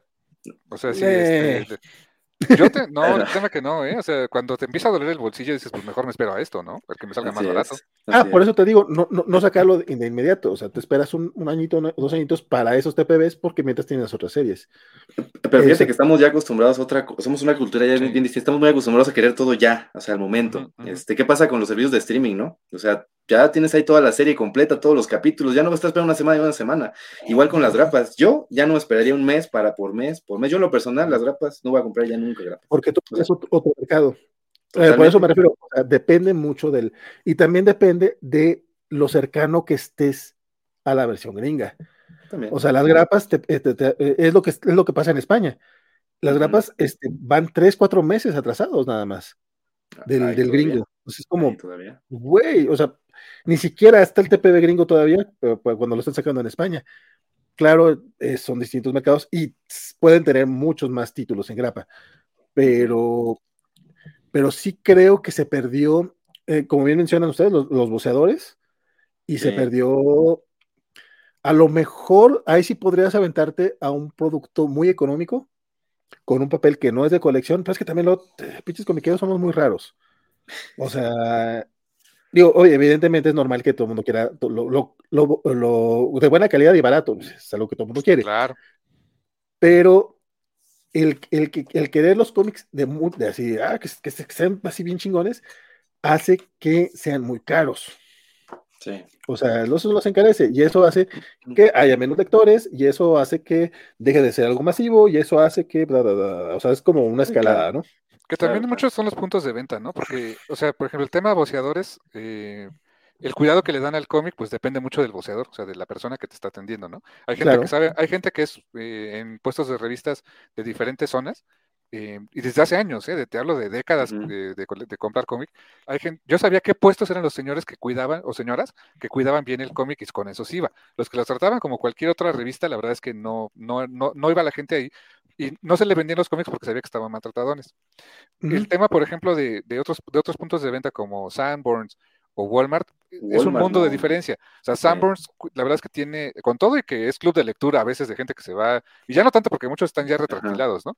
Pero antes que estaban así, sobre todo en grapa, eh, aunque mucha gente iba a leerlos ahí, la realidad es que están mejor cuidados que si tú vas a un Walmart, incluso los TPB los tratan pues, horrible. O sea, es, es difícil de repente encontrar eh, cómic en buen estado y sobre todo las grapas eh, que llegaban a publicarse eran bien feo cómo llegabas al Walmart y estaban hechas una garra. ¿Por qué? Porque también es un producto que es de los miles de productos que vende Walmart y que no les interesa quizá tener en las, últimas condiciones, ¿no? Oye, oye y, Carmix, y cuando en el, llegabas al Samors y escogías tu grapita, la mejor, ¿no? Y se ah, la dabas a que te la cobraran y te la agarraba toda horrible, ¿no? Para ¿no? Decía, no, ¿sabes qué? yo sí le dije, yo sí me veía plan mamón, le decía, oye, no es malo que me lo cambias, ¿eh? Sí, la verdad. Porque pues te costó tu trabajo encontrarla. Sí, así, literal, así y a la bolsa. Hijo, sí. sí. ¿Cómo olvidarlo? y luego está el tema en línea también, o sea, el tema en línea también, o sea, comprar grapas en línea no está tan padre, ¿eh? Incluso este, depende mucho de cada editorial. Déjame decirte que la verdad es que Panini de repente sí me ha dado cada susto con lo que le iba a comprar en línea, de cómo llega, porque a veces llega así medio bailando en la caja y bueno, Amazon también no vende papayas. Honestamente, quienes lo empacan más bonitos que a mí, ¿eh? Ahí sí, para que veas de lo, de lo que le he comprado en línea, que a mí te llega bien, es más, ni siquiera es una caja, lo ponen como en un cartoncito a modo, lo hacen muy, con mucho cuidado. Pero sí, este, comprar grapas, este, me, acuerdo que desde Panini compré unas grapas de Conan, y híjoles, pues sí me dolió ver cuando llegaron, ¿eh?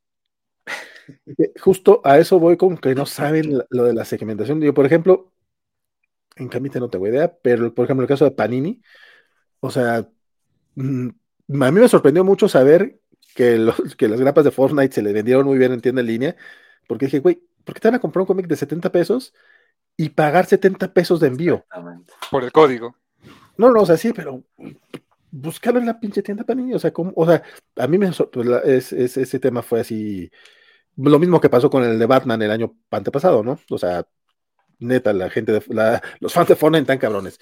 Pero bueno, pero en general, en, y espero que los de Panini no, no, no sepan leer la situación y entiendan que ese fue un caso especial, porque luego todas las editoriales acostumbran el que, ah, mira, esto funcionó, sí, y no se preguntan por qué. O no funcionó, pero no se preguntan por qué. Nada más, ah, no funcionó, chingos madre. Güey, pero no funcionó porque es la tercera vez que lo publicaste. Entonces deberías de tomar en cuenta las tres cosas, o sea, porque los, o porque los, publicaste en un periodo muy, por ejemplo, los que decíamos hace rato de, ¿por qué no funcionó el ómnibus? No fue porque no funcionó el ómnibus, no funcionó porque sacaste una portada variante cara que no se te vendió. Claro. El formato iba a, Hubiera estado hermoso que lo hayan publicado como, como estaba planeado, pero pues no. No, no, no, diste con la, con la razón correcta de por qué falló tu, estrategia. Eh, espero que, que Panini entienda, las grapas no son para la tienda en línea en particular, incluso no son para, para Sanborns. Fíjate que yo creo que sí son para Walmart, pero justamente porque en teoría las grapas deben de tener un mayor tiraje y debes de esperar una merma mayor eh, desde el punto de vista de, del vendedor, pues, en el caso de... Insisto, tiene que ser un precio bajo. O sea, si, si me das una grapa de 70 pesos, de 80 pesos, no lo sé, Rick. No, sí, no, ni yo. A mí 70 pesos todavía me parece accesible, ¿eh? Mm, Considerando... No lo sé, yo difiero, ¿eh? Es que las cosas ya no son baratas. Ah, no, pues no, por eso te, por eso te digo. Es, sí, yo creo que me quedaría con una grapa como las de Conan a 40, a mí me, 42 me encantarían, a mí me encantaría que fueras el precio, ojalá lo sea, pero, pero digo en general, o sea, porque por ejemplo, las grapas de 100 varos ya, ya se me hace el ah, codo. No, es ridículo ya. No, me, no. No, pero así, estuvieron, así, estuvieron, saliendo, ¿no? Algunas de, hay algunas de Lisa y según pues yo. Ahorita el semanal de, de Batman está en 99 pesos, pero también porque trae un código. Entonces, ahorita hay dos semanales, el de Nightmare Country, que está en 79, y está el Batman Gilden City, pero ese trae un código para el videojuego y por eso se nota el precio que está en 99 pesos, pero no, yo creo que, híjole, sí es un tema muy difícil de tratar de mediar a lo mejor un precio de, grapa, dado que también como está la situación actual, no creo que Mira, por ejemplo, ahorita ya mencionó Kermis que está una nueva editorial, Distrito Manga. Men, Distrito Manga entró con un precio de 159 pesos sus tomos, 149 otros que son más sencillos, y de volada, güey, Panini Manga, eh, Camite ya traía precio de 159, pero Panini se, se elevó hasta 159, men, o sea, ahí nada más ven el mercado, entra alguien nuevo, le están comprando a ese precio, nosotros también nos vamos a poner al promedio creo yo que Panini va a evaluar a cómo tenía Marvel México las grapas, las últimas, que estuvieron en 69 pesos, y a cómo están actualmente con DC, que están en 79 pesos. Entonces, va a estar ahí en la media. No, no sé, yo igual veo que a lo mejor, si quieren introducir el formato, reintroducirse al formato grapa con costos, porque ellos lo mencionaron en su presentación, costos o precios que van a cuidar al lector, pues ojalá esté entre su precio último del Conan, 42, 46 pesos, hasta, no sé, 70. Ya sería lo mucho, 69 pesos, pero va a estar difícil. Yo, yo, yo nunca le confío a ninguna, a ninguna empresa cuando dice que van a cuidar el bolsillo del consumidor. Créeme, eso nunca lo creo. Este, pero 70 baros, incluso Ah, también yo estoy pensando en que sean de 48 páginas. ah, bueno, eh, si me dices que son de 48 páginas, pues te, la compro un poco más, pero 24 páginas por 70 pesos se me hace mucho. Pero, es lo que yo voy pensando. Realmente, eh, pero, pero igual sí creo que sí, sí, pues de hecho son las que maneja Televisa, ¿no? Ahorita maneja estos, este, en general, en, en cómics individuales. Este, y parece que igual se le venden. Es que a eso voy, sí hay ese mercado, pero no es con todas las series. Y digo, yo me topo en grupos y la fregada cantidad de gente que sigue yo, yo ya no compro grapas, también eso te voy a aclarar, yo, yo no soy el mercado de las grapas, pero creo que sí hay un mercado ahí todavía que, que, que, lo requiere, pero sí se necesita como que pues, analizar bien cuáles series son y por qué las vas a lanzar así. No sé, esta decisión de traer Axe, que, que con lo que cierra Televisa, y aparte se queda en el número 3, es porque, ¿por qué hiciste eso, compadre? O sea, eso estuvo súper raro. A ver, si eh, trajeran grapas económicas, pero con un papel más cutre, ¿le entran? Es que yo creo que eso sería lo ideal. Sí, o sea, de hecho sería lo ideal. Yo creo que, por ejemplo, para nuevos lectores, digo, lo he platicado mucho ahí en la Comedia Mundo Geek, hay, lectores que pues están en la escuela, que no, no tienen, digamos, que acceso a pues, tanto dinero para unas ediciones tan caras, ¿no? Entonces yo creo que muchos de nosotros empezamos así, nuestra grapita, y comprábamos, pasábamos al puesto, y así necesitamos en esto, ¿no? Entonces yo creo que sí, sí, sí, sí debería ser un, un, producto económico, aunque la calidad fuera un poquito más baja quizás, porque como dices, tal vez habría mercado, ¿no? Quizás nosotros ya no somos ese mercado. Exacto. Pero Posiblemente sí, fíjate, accesible, yo creo que sí funcionaría, mi punto de vista, no sé. Sí, yo también sacrificaría calidad por el, por el precio, el, para ese tipo de producto yo creo que sí. Si lo que queremos es llegar a ese tipo de, mercado que, pues, que, tiene que ser masivo, ¿no? Y en el caso de, digo, a fin de cuentas estamos hablando lo de las grapas de Televisa, ¿cómo vieron ese, ese movimiento de que, al final de cuentas, el semanal dejó de ser semanal, se hizo quincenal, pero empezaron a traerlo con un poquito más de calidad, pero eran grapas individuales en, 70 pesos, creo que estaban las de, sí, justamente las de Marvel están 70 y las de Televisa, las de DC son las que están más caras, ¿no?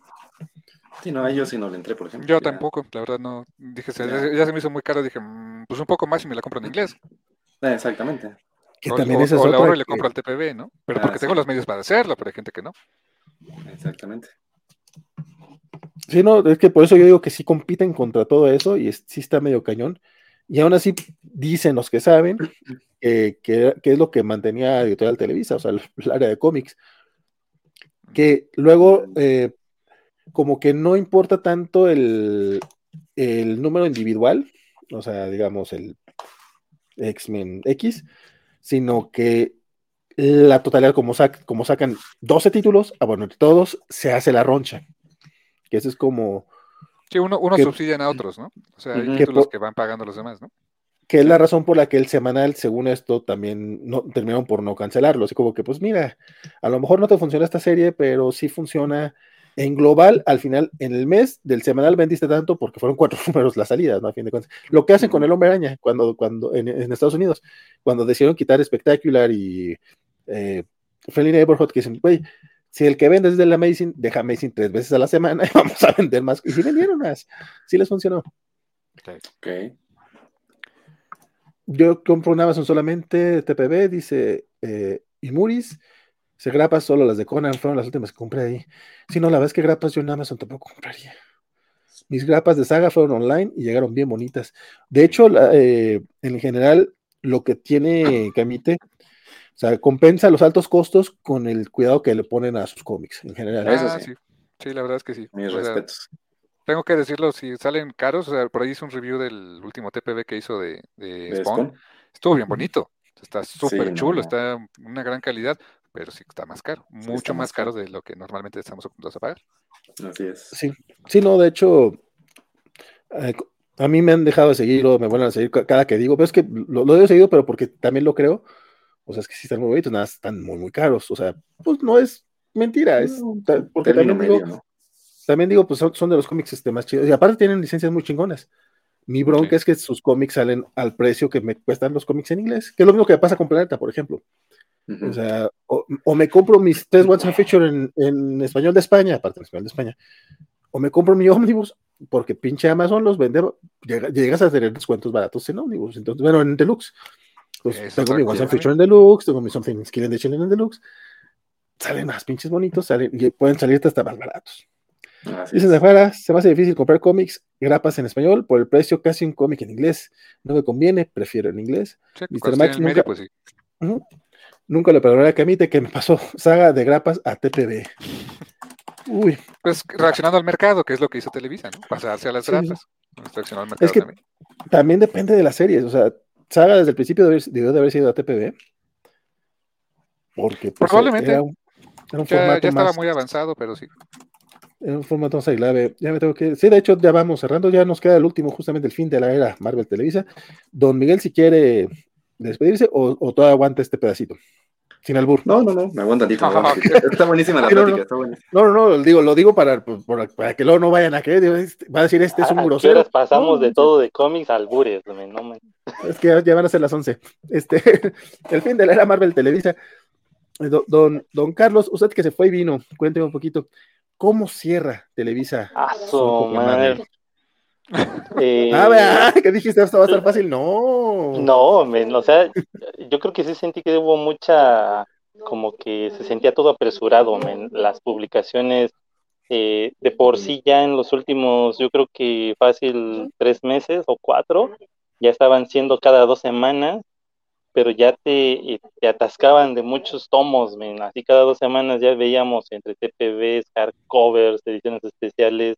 Entonces, veníamos acostumbrados de que una semana pura grapita del semanal y alguno que otro TPB regular, eh, dos semanas después ahora puros hardcovers, ¿no?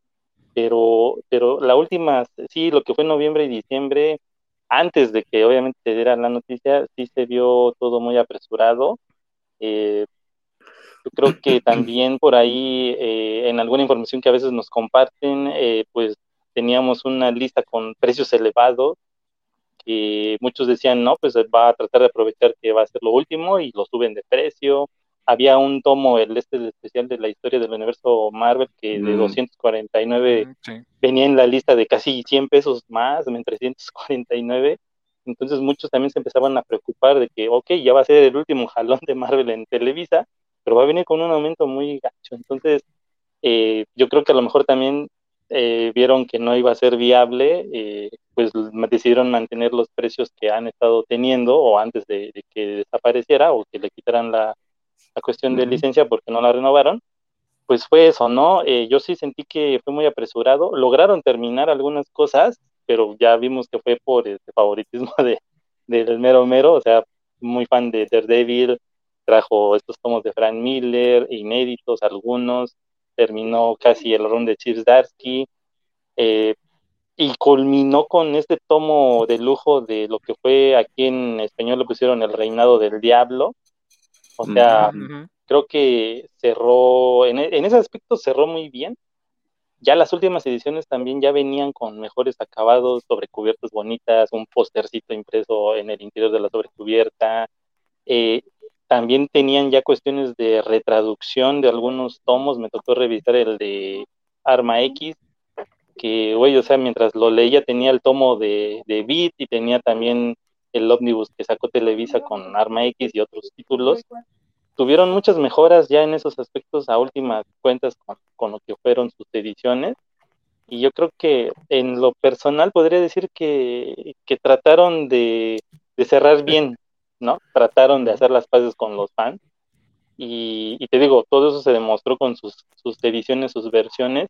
Algo que a lo mejor no se me hizo muy buena onda fue esa, yo lo veo así como competencia desleal con Talbat. Sabemos que, que, pues obviamente por tener la licencia y tenían que tener ahí a Giovanni haciendo sus, eh, sus introducciones en cada tomo, presentando fichas y todo esto, y que Televisa también publicara lo que ya había, ya había todo un plan de, de Salvad y mira, hay, lo que te publica Salvad en dos tomos, yo te lo traigo en uno solo, a un solo precio.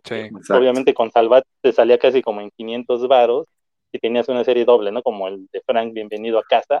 Salió en un solo tomo en Televisa, el Salvat son dos. Y bueno, y aparte la, la cuestión, ¿no? Pues sí, sí, yo creo que para mí cerró bien, te digo, quiso hacer las paces con el fan y ahí la dejo, para que, ya para que vaya al buen cueto que, que tiene ahí el mensajito. Sí, no, no, no te preocupes, no te preocupes. No, sí, lo que pasa es que hay que trabajar mañana temprano, entonces por eso este, ya, ya me quisiera despedir. La verdad, la plática muy entretenida. Fíjate que yo, yo ya nada más para cerrar aquí mi participación, este, digo antes que nada agradecerles aquí la, la invitación aquí a la Covacha, Carmen que me contactó y todo un gusto haber estado aquí con ustedes. Realmente, este, yo creo que sí era ya necesario este, este cambio. Alguna vez lo platicamos ahí en la comunidad, el hecho de que las dos grandes estuvieran en la misma, este, pues como que no permitía más cosas, ¿no? Este, era como decía que hace ratito, era un monopolio a final de cuentas. Y yo creo que esto va a ser bueno. Este, yo, si se fijan, pues digo, como pueden ver aquí atrás, tengo mucho de Smash. Yo la verdad es que cuando regresé al mundo de los cómics, después de que me alejé un, algunos años este, entre la universidad, trabajo, familia y todo, cuando regresé, regresé de lleno gracias a, a Televisa, la verdad, este, me, me, gustó ver esa evolución que tuvieron de sus ediciones, este, cómo empezaron de cierta calidad. Los D-Log nos trajeron este, ediciones preciosas como esta, que hasta la fecha es una de las que más me gusta que me trajeron. Que si la historia no envejeció bien, que lo que quieran, por toda nostalgia, la edición está bien, bien bonita. Entonces, yo creo que Smash fue aprendiendo mucho este, en ese tipo de, de cuestiones. En cuanto a que nos quedó de ver muchas series, sí, y eso jamás se los voy a perdonar. Este, yo creo que tenían para y, ¿sabes qué fue también lo peor? Que hubo momentos en que era solamente un tomo más y ni ese pudieron sacar, ¿no? Entonces yo creo que eso sí es algo que en definitiva sí nos quedó de ver mucho. Este, pero yo, yo creo que sí, como bien dice aquí este Carlos, sí, al final sido un poquito apresurado, sí, afortunadamente lograron cerrar algunas, no terminaron todas, pero yo creo que sí, este, al final de cuentas se queda el legado de, Marvel Comics México en cuanto a lo que se ha se arriesgó a hacer, a traernos pastas duras, a traernos otros formatos que no hemos visto aquí en México, este, algunos pegaron, algunos otros no, como que fue experimentando. Entonces, yo creo que eh, yo me quedo satisfecho hasta cierto punto, hasta cierto punto, por, te digo, todo eso que me tocó ver su evolución, cosas que ya no terminaron, pues ni hablar, pero yo la verdad sí estoy ansioso por ver ya que nos va a traer Panini. Yo la verdad sí, sí tengo, tengo fe en que pues se escuche los fans, la comunicación con los fans siempre ha sido mucho mejor. Es más, sí fue algo que de verdad le faltó totalmente. Como decían hace ratito, ¿cómo es posible que tenía todos los medios, tenía los seguidores, todo, y no le daban este, difusión a sus series, a lo que venía? Yo, no vayamos tan lejos. Hace rato leí un comentario muy, muy interesante de José Luis en algún mundo y que decía este, van a tener ya anunciaron un formato omnibus ahora de DC y ni siquiera lo han anunciado ni nada, este, cuando por ahí Panini pues ya dijo, ¿no? Ya vienen los ómnibus a México y todo, y Smash ni sus luces, ¿no? Entonces, creo que cosas que le falta solucionar. Ya veremos, ya veremos también cómo se va a enfocar ahora en, en DC, que yo espero que sí, pues ahora los que somos fans de DC podamos ver un poquito más ahí en esta parte. Así que bueno, pues yo, me despediría con ese, con ese comentario, este, pues desearle a Panini lo mejor ahora que viene con, con Marvel, que viene con todo, esperemos que así sea. Y pues de cierta manera agradecerles más, les digo esa parte, ¿no? El, el, acercar series, el experimentar, el intentar cosas que no funcionaron, pues quedaron por ahí ni hablar, este, cosas que nunca les voy a perdonar, les decía cómo se rato el New X-Men, el Astonishing X-Men y cosas por ese, ese estilo, pero pues ese sería, sería mi último, mi último comentario, además de pues agradecerles ahí la, la, este, la invitación ¿no? al día de hoy. Ahí. Oye, pregunta que si estás este, forzado porque se está escuchando un pitidito, dices, dice, no entiende el código Morse que, que les guiñes en caso Es la alarma, güey, ya me tengo que salir, dice. Ah, el sonido que se escucha ahí. Esa mera. No, es que como estoy aquí en la computadora de trabajo, este, ahí ya me están ahí llegando mensajes, pero todo bien. va, va, va. Este, bueno, pues muchas gracias, Miguel. Digo, si si tienes que salir, pues está bien, este, justo que hayas estado por acá. Un abrazote y mm, tus redes o algo que quieras este, decir, ¿dónde, dónde te, te localizan? Ah, no, en, en, Twitter no, ¿verdad? No, fíjate que Twitter la verdad es que ya no me alcanza el tiempo para darle seguimiento a Twitter, con trabajos en Instagram como mundo-geek-ins en la página de Mundo Geek, así la encuentran, Mundo Geek Oficial Latam, y bueno, pues en el canal de YouTube ahí también de, de Mundo Geek, ¿no? Y, y, hay un grupo también muy, muy, muy bueno de comunidad Mundo Geek, así tal cual lo, lo encuentran ahí en, en, Facebook, ¿no? Y pues muchas gracias por, por, el espacio, la invitación, y bueno, pues nos estamos viendo, muchas gracias. Vale, Carlos, un gusto como siempre, y Carmix también. Estimado. Gracias, Mike. Muchas gracias. Un feliz año a todos. Feliz año nuevamente también. Feliz año, cuídate. Feliz año, compadre, que estés muy, muy bien. Bye. Don Carmix, ¿cómo cierra Televisa? Cuénteme. Mira, creo que cierra mejor de lo que esperaba eh, en cuanto a varias cosas. Eh, las últimas ediciones que le leí, sus traducciones creo que fueron mejores, con errores, con algunas cosas que de repente mmm, eh, se pudieron solucionar mejor, eh, pero creo que en general em, fue mejorando. creo que le echaron más ganas, sobre todo en ese, en ese tema ya al final, con Marvel. Eh, creo que coincido, coincido con el tema de la colección Salvat versus lo que estaba publicando Marvel, eh, Marvel México. Sí era muy obvio que querían utilizar los mismos títulos y hacer una oferta a veces mejor que lo que tenían con Salvat, que pues era un, partnership ahí.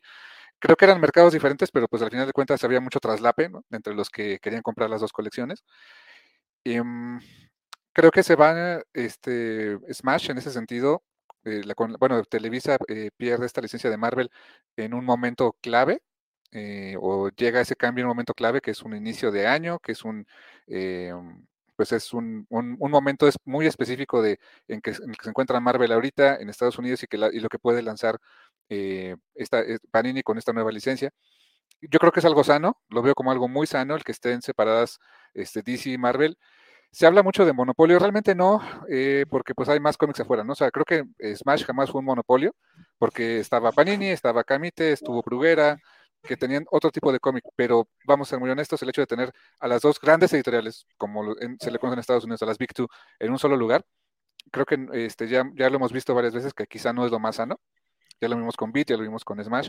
Creo que la competencia este, debería ayudar mucho a que eh, Smash, ahora con su licencia fuerte que es DC, le pueda poner mucho empeño a esa licencia y pueda competir en precio, en calidad, en, traducciones, en buenas ediciones, en formatos, en distribución, a Panini, que pues, Panini es un monstruo editorial. O sea, Panini tiene, o sea, es, enorme lo que hacen en el mundo, no nada más en este, en Latinoamérica, en España, en UK, en Estados Unidos también llegan a, eh, este, hay, producto que, que llega incluso importado desde de Reino Unido a Estados Unidos.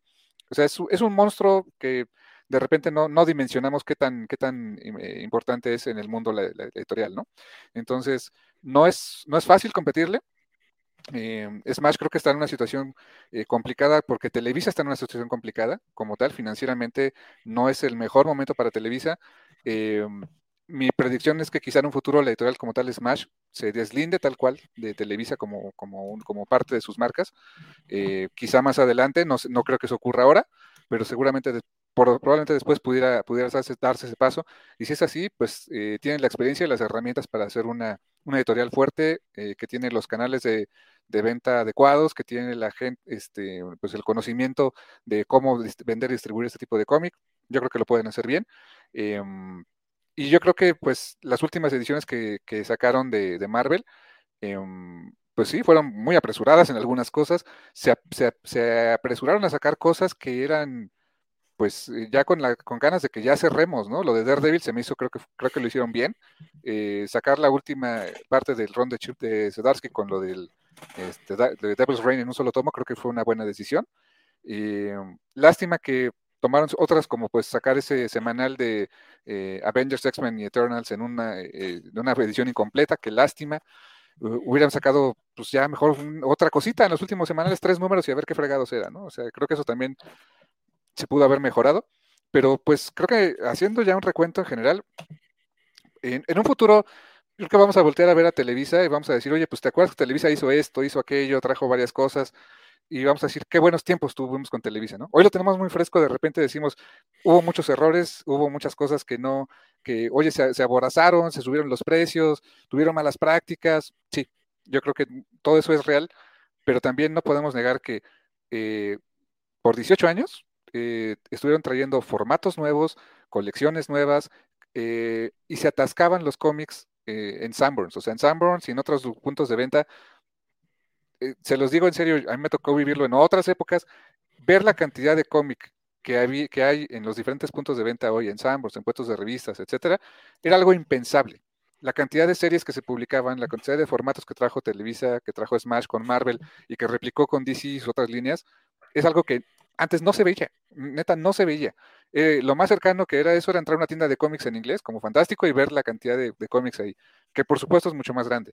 Pero tener una, este, entrar a un Summers cualquiera y ver cómo poco a poco le fue comiendo espacio a la sección de revistas, la que era de cómic, eso no tiene precio. La verdad es que hicieron cosas bien, bien interesantes con eso. Em, insisto, hubo, hubo errores, pero creo que hubo también muchos aciertos. Y el mercado del cómic no va a volver a ser el mismo después de este. Hay un antes y un después de Smash. De eso me queda clarísimo. Llámese Televisa, llámese TVG, llámese Smash. Crearon una, eh, una forma también de consumir y de, distribuir el cómic. Y pues la gente ahora busca también mucho ese, modelo. Yo creo que eh, dejaron huella, eh, para bien o para mal, la dejaron. Y pues Smash no se ha ido. O sea, es algo que también creo que nos, debe quedar claro. Smash sigue. Sigue con DC Comics. Giovanni va a seguir teniendo chamba ahí seguramente y pues ahora la cosa se va a poner interesante para nosotros como lectores. O sea, eh, se va, hay dos empresas ahora que se van a pelear más por nuestro dinero, eh, nuestra atención, nuestra, este, nuestro tiempo de lectura, nuestra pila tóxica, y pues la oferta tiene que ser interesante para que nos voltemos a ver un lado a otro. Creo que van a ser tiempos interesantes y ojalá que sí sea. Sí, mm, coincido mucho con, eso. Pero también lo único que me, que me agüita un poquito es que ahora con Panini, que luego sí nos traía cosillas medio interesantes de repente, pues ya seguramente se va a centrar demasiado en Marvel. Este, Probablemente.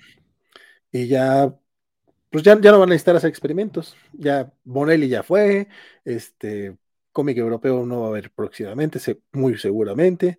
Este, va a ser interesante qué es lo que va a buscar Televisa, porque seguramente no se va a quedar solo con, con, con, DC. Digo, ya, ya vimos que intentó cómic independiente, por ahí tuvo Billion Song y anunciaron tantas cosas como el, el, Robocop de Frank Miller y muchas otras ah, cosas que, claro. que el último nada más trajeron este, a Hellboy. Pero pues ahí están esos derechos, no sé si ya vencieron o no han vencido, pero siempre pueden buscar, este, hay mucho cómic que en España está publicando Panini, digamos crossover, por ejemplo, eh, es el único que me viene ahorita a la mente, pero que sabemos que no lo va a traer Planeta, porque Planeta solamente trae importaciones, que probablemente ahorita Camita no está buscando nuevas licencias, entonces, entonces hay un huequito ahí de muy buenas series independientes que Televisa podría aprovechar, porque seguramente ahorita Panini no creo que, si, en los últimos años dejó de buscarlas, eran ya cada vez más, este, era, más raro de repente ver un DAI o un, este, ¿qué estrenó el año, el año pasado que fuera indie? Bueno, trajeron estos... lo de Brubaker, que ojalá que lo continuara, está uh, precioso. ¿eh? Todo lo de Reckless, que vaya, ojalá le esté vendiendo bien. Ojalá, es buenísimo, es buenísimo. Yo, yo eso sí me los compré, pero me duele mucho que, que no sé si no, no sé cómo estén vendiendo. O sea, porque ellos dijeron que iban a traer tres, ya los trajeron y ahora ya depende del público. Este, pero no sé, por ejemplo, todo lo de agua y lo de ¿Quién era el otro? Ah, este, los de Quedó nada más en, en, prueba, entonces, a ver cómo va. Este, a mí, el cierre de Televisa me, me creo que lo desaprovechó un poco. De sí, perdón. El cierre de, de, Marvel en Televisa creo que lo desaprovechó un poco. Eh, nos, eh, lanzando algunas series que ya no iba a terminar, ya no iba a tener chance. Esto del Thor de Donny Cates es como, pues ya no lo hubiera lanzado, compadre. O sea, yo sé que a lo mejor es, a lo mejor ponerle piedras al siguiente, porque también va a ser raro que, para ver cómo le hace Panini para publicar el Thor de Donny Cates, a ver cuánto se va a tardar en, en republicarlo. Este, pero yo me veo más por, por ejemplo, lo que hizo con Daredevil. Eso, eh, lo de Daredevil creo que sí es algo muy, muy loable. Lo, lo que hizo con sí. Uncanny X-Force, lo que hizo con el Hombre Araña de Straczynski, y lo que casi logra con el Hombre Araña, porque creo que sí le faltó un tomo, ¿verdad? Con Spider-Man. Creo que sí, de lo último, ¿no? De antes del, del cambio. Híjole, eh, ojalá. Sí, un solo ojalá, volumen del billón. Exacto. Uh -huh. Ojalá Panini haga lo que ha hecho en otros países, y es un tiraje corto para cerrar esa etapa y vámonos con lo que viene. Pero ojalá. no sé, no sé por qué Panini se, man, se, maneja distinto en cada país, entonces está muy raro. Ojalá pueda, por lo menos lo de Billón no podría cerrar bien. Este, ahora también está todo este tema de que pues, Panini publica en español en Latinoamérica, y es Panini México, pues. Por acá nos preguntaban qué onda con las este, filtraciones. Este, las filtraciones que yo he visto, ya se nos fue Miguel. Bueno, las filtraciones que yo he visto, este, son de títulos que salen este mes en Argentina, entonces muy probablemente sean de los títulos argentinos no sé, no sé todavía qué onda, este, pero probablemente en algún momento sí van a terminar por, digo, este año tal vez no, pero dos años, tres años, terminen por unir los lanzamientos para que sea toda Latinoamérica, porque no tiene caso que estén haciendo doble, doble chamba, pues. Puede ser. Uh -huh. Ya veremos cómo funciona eso. Este, ¿Les parecen unas últimas? Bueno, nada más checar algunas preguntas que hemos estado, que claro, he estado separando, adelante, ya para ir cerrando. Dice Gallada, en caso de DC, las antologías. Ah, no, esto fue nada su comentario, pero esto era referente a cuando decías este tema de, de cómo juntaban este, para hacer este, tomos exclusivos de México. Y él decía que las antologías de DC y Vertigo son justamente, es un ejemplo. es un muy buen punto. En Zafjara dice, sagas era una gran idea para explotar y económicas. Así han sacado varias cosas. Sí. la verdad es que sí era una gran idea. El bestseller era un gran formato que no valoramos en su tiempo. Muy bueno, muy bueno, porque era, era económico para el, para el tiempo y era, o sea, recopilaba cosas relativamente recientes en su momento. Me gustaba. Sí, era interesante. Qué lástima que no se le dio seguimiento. igual el Showcase, ¿no? Showcase, que era el equivalente en DC. Ajá. Eh, ese Wolverine ya lo habían publicado en Editorial Vid, no me acuerdo a cuál se refiere. No sé. Adrián Mestli dice: Saludos, yo empecé a leer este año con Daredevil cumpliendo condena. O sea, hablando de justamente de gente que está empezando a leer cómics, eso, eso me da mucho gusto. Y Bradol nos decía en Facebook, veo en redes muchas críticas de la calidad del papel, pero pocos toman en cuenta que a nivel mundial hay una crisis eh, y es consecuencia de la pandemia y la guerra en Ucrania. Este, sí, el tema de la crisis de papel este, ha estado bárbara en, distintas partes del mundo. O sea, en Estados Unidos vimos que hubo editoriales que dejaron de hacer segundas ediciones. Este, en Estados Unidos, en Europa hubo bajón de, de periodicidades o cosas que se retrasaron. Eh, mismo Panini en Argentina, eh, lo, que dicen los chismes, pues es que no sé sigo mucho las redes de Argentina, este, de, Latinoamérica, pues, este, justamente este año lo cerraron, tuvieron que mandar a imprimir a Brasil porque en Argentina no había papel. Así, está fácil. ¿Creen que Panini México se unifique con Panini Latam o seguirá su rumbo aparte? Eh, yo creo que se van a unir en algún momento, pero no de inicio. Ya veremos. Iván Ruiz, dejen de hacer ojalá vale que le hagan un reflujo al recalentado. no, bueno. Eh, yo ya sí me la vivo. Don Neto Rivera, don Arturo Neto Rivera, con el calzón por fuera, nos dice: este, los de los 80 son los mejores, vale. En serio, está padre el actual, creo que se refiere a DC. Ya ven demasiadas decepciones y dinero invertido. Hay muy, muy buenas series de DC ahorita, neta, muy, muy buenas. Aparte de las que mencionaba este, Carmix, muchas que son este, fuera de continuidad, creo que también en continuidad están haciendo un gran trabajo. No todo, porque pues nunca, nunca va a haber todo bueno, pero ahorita creo que, ahorita estoy leyendo por gusto más cómics de DC que de Marvel eh, en inglés. O sea, y yo, yo soy regularmente más de cómic Marvel. Digo, soy, me gustan todos los cómics, la verdad. Pero ahorita creo que estoy leyendo más DC que Marvel. DC con Planeta, no gracias, dice Yoman. A mí pues no me molestaría. Aquí, si primeran aquí está bien, ¿eh? pero. Ajá. Sí, la bronca es que tuvieran que imprimir aquí, pero a mí no me molestaría. Mauricio Castro, una cosa de la que no se habla es que ya los precios de los cómics están mucho más altos que los de casi cualquier libro con una historia completa. Eh. También es muy cierto. Eh, Mauricio Castro, ah, no, este ya. Eh, María Ariguznaga.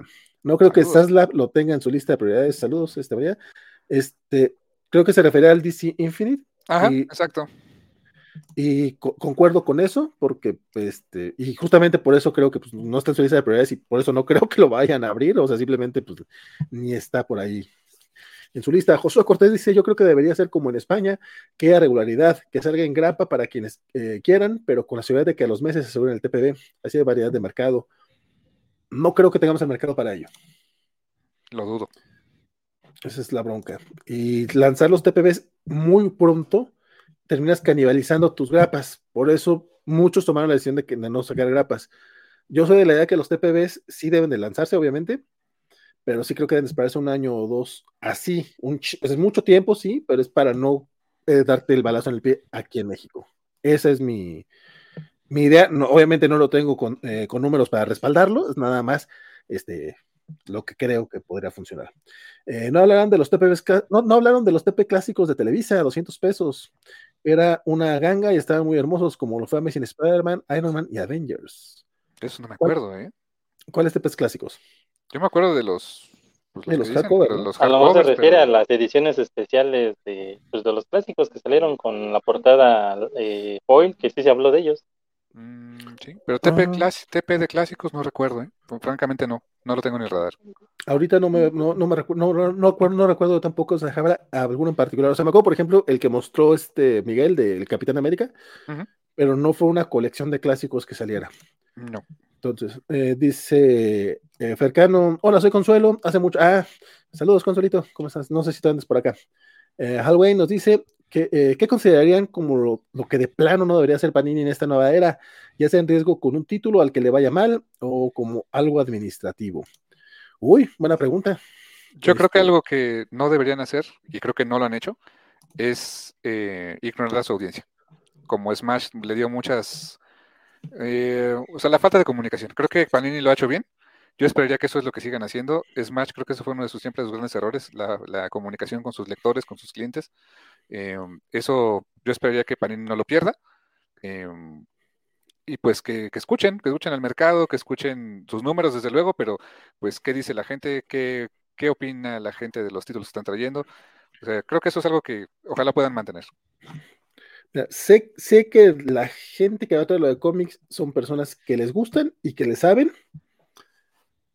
pero sí tengo un poquito de dudas respecto a, a cómo lo van a hacer, porque no sé qué tanto le sepan a lo local.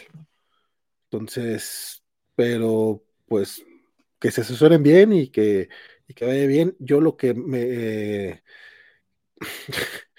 quiero creer que con Marvel ya no va a suceder esto en las tiendas Panini, de que llegues y que no encuentres cómics. Pero algo que no deben de hacer, que ya que hacen ahorita la gran mayoría de las tiendas, es tener gente que solo sabe de manga. Exacto eso sí podría ser algo que no. Es un buen punto. Que, no deberían de ser. Que los pongan hasta el fondo. sí, es que es como, la gente que va a comprarte Demon Slayer no lo tiene que tener hasta el frente. pero si les pones a James Bond o a Star Wars que no sabían que había cómics de ellos, a lo mejor se animan a Conan, o sea. No, con Marvel no creo que suceda, o sea, Marvel es, es, Marvel, vende un chorro, no creo que, no creo que pase eso. Eso espero, pero por los números que, decían de, Televisa y contra los números que se especulan de, Panini en manga, ay, güey, o sea, toda, la lleva, la lleva difícil. Entonces, ojalá. Don Carlos, ¿tú qué, tú qué dirías que, que, que haría falta? Pues yo creo que eso precisamente, que no traten a lo mejor de, pues, Mm, competir con el mercado del manga en sus Panini Points, o sea, como dices, a lo mejor tener ya eh, una sección especial eh, en sus tiendas físicas en el que se pueda exhibir muy bien eh, los ejemplares, porque te digo, o sea, a mí me ha tocado que los únicos dos que hay aquí en la ciudad, pues los cómics los tienen en un solo mostradorcito y hasta el fondo. Y así como, y, todavía el mostrador no está de frente, o sea, está de lado, de perfil, así, tienes que entrar y dar la vuelta y, ah, mira, aquí está este cómic, este otro.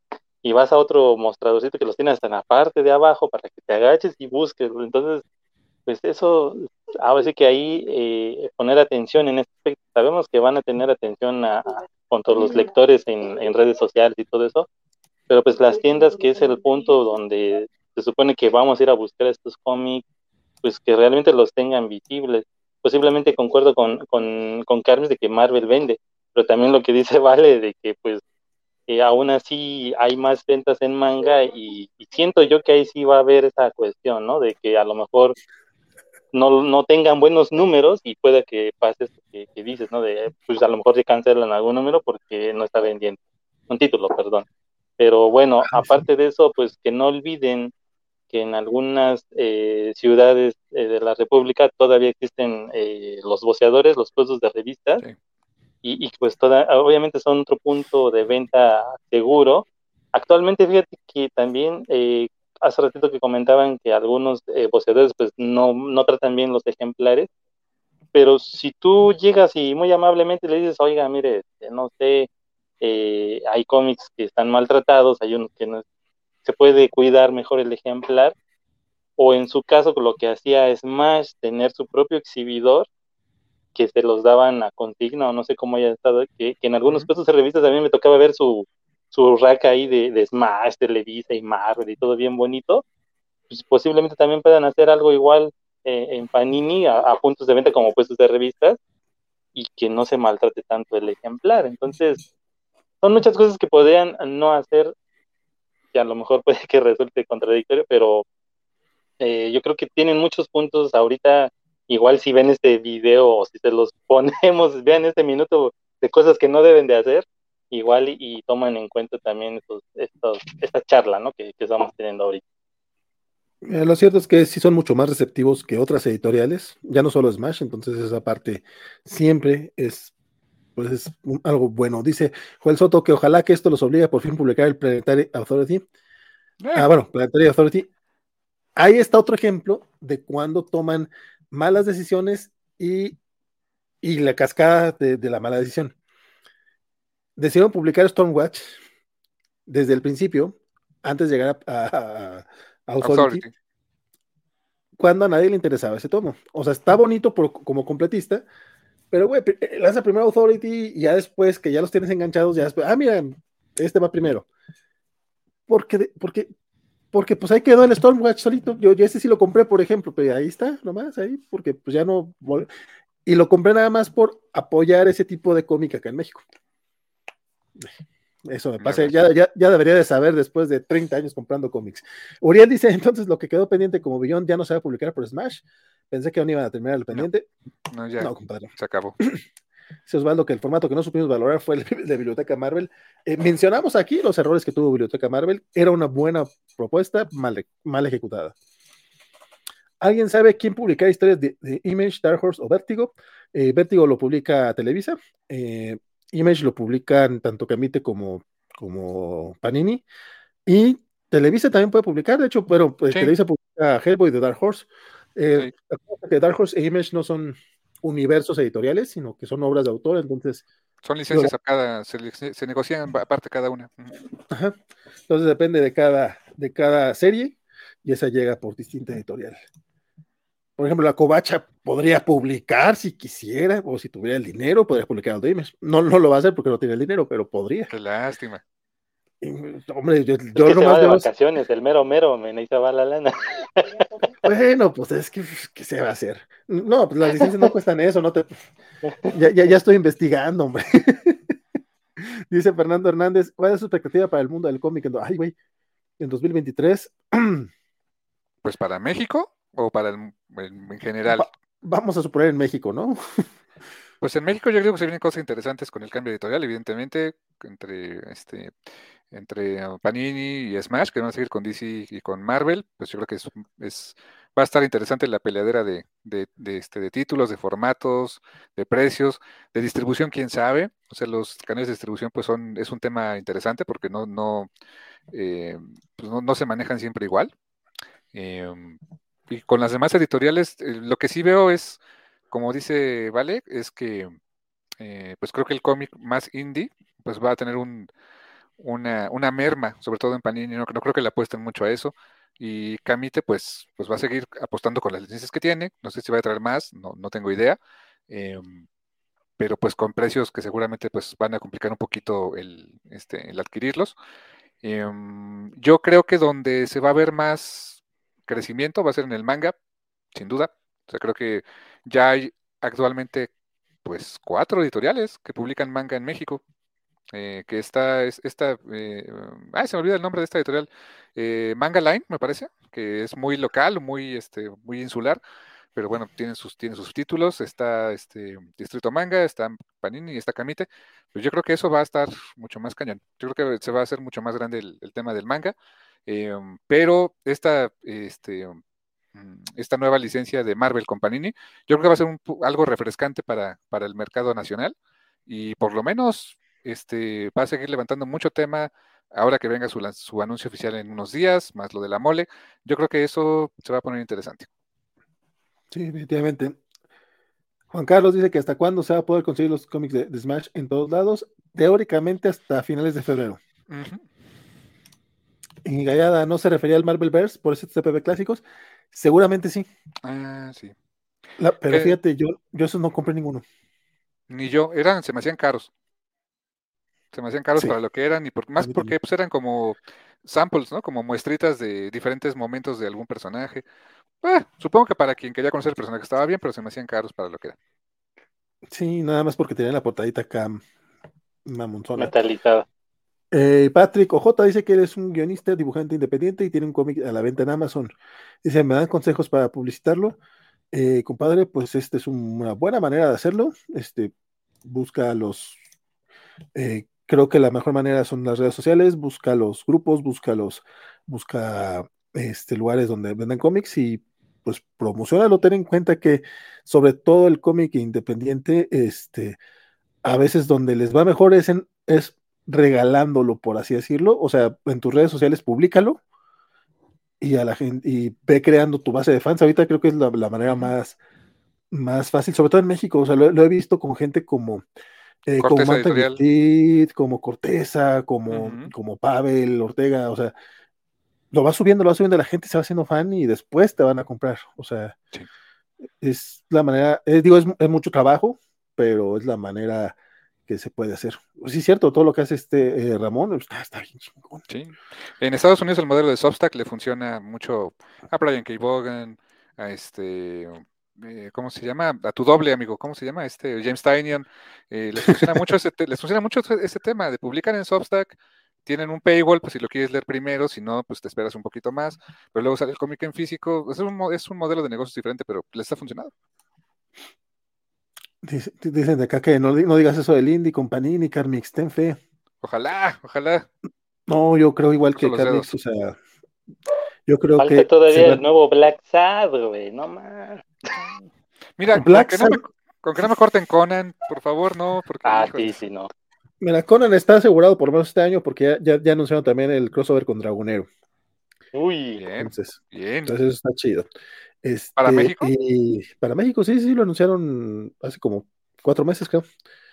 ah, este, bien. Dijeron que para finales de 2023 llega a México y Latinoamérica.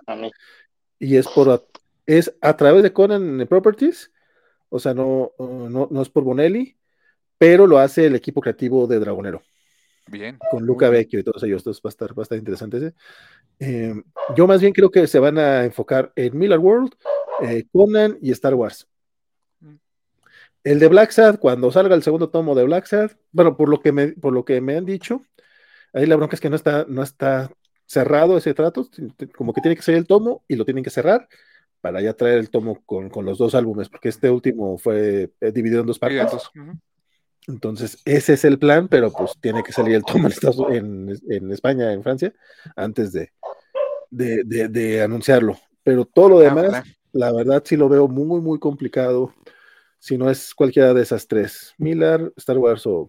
Espero equivocarme, o sea, estaría bien chido que siguieran, sigan apostando. Híjole, ojalá lo de Brubaker les, les salga bien pero el caso Brubaker es indie acá en México, pero en otras partes es un rompeventas. Entonces, pero bueno, muchachos, con eso vamos cerrando este, este programa. La verdad es que estuvo bastante interesante la, dinámica. Eh, si me cortan con voy a Isaías, Osvaldo Díaz, yo compré el Marvelverse por las portadas. Eh, que si queremos crear remate de outlet de cómics en Smash, ahorita ya hay algunos cómics de Smash con descuento en Amazon, pero no creo que va a haber un remate total. Mm, así de 80% como Bit, nah, lo dudo. ¿eh? No. no, no, porque tienen Comic Universe, no tienen, ahorita no lo necesitan. Y nos dice aparte que tiene el primer número en faneo gratis. Tania, la última pelirroja, dice, ya llevo nueve números publicados en Amazon, se vende, pero no tengo mucho alcance. Don Patrick, pues también este, mándanos, creo, que aquí tanto sector como café, como un servidor, o sea, si nos mandas mensaje por interno, este, podemos ver, podemos este, una, alguna entrevista o algo, sin bronca. East of West, uy. Uf, estaría buenísimo, pero difícil. Confirmado Star Wars y Star, eh, Wars ya anunciaron, también ya anunciaron cosas de Conan, eso también ya está anunciado. Saludos, creo que el precio tan alto no se, eh, creo el precio tan alto no se venden tantos productos, va a llevar a la cancelación de varios títulos o la cancelación de estos. Tiene sentido, pero es que también para todo el mercado uno de repente dice, güey, ¿por qué se va a vender eso? Está carísimo y se vende. O sea, yo cuando empecé a ver los pastas duras de 400, 500 pesos, dije, eso está chingada, no se va a vender. Es más, cuando, cuando Panini anunció su ómnibus de 1800 pesos, yo, yo sí le dije a un par de amigos que tengo ahí adentro, ¿ustedes están seguros? O sea, eso no se va a vender. Coincidió con muchos descuentos en mayo. Yo lo compré en descuento, la verdad. Yo también, y, y, a eso la apuesta Panini, a que al fin de cuentas va a haber descuentos. Entonces, eh, está feo un poco porque es como. Yo muchas veces siento que el, que el precio real es 30% menos que lo que me venden en Panini. Entonces, nomás me tengo que esperar a la, a la, venta de fin de año o al buen fin o algún día que haya un descuento para comprarlos al precio real. esa es mi, mi, sensación muchas veces, porque sí, güey, esa chingadera de ah, estuvo cabrón. Y don Patrick dice, gracias por contestar, por cierto, estuvo muy bueno el directo y manda un cobachat de 300 pesotes. Oh. Muchas gracias, mi estimado Patrick. Muchas, muchas gracias por estar por acá. Igual, mándanos mensajito este, y vemos qué onda con eh, la última pelirroja. Dice, no es mucho, pero quería aportarles algo, compadres.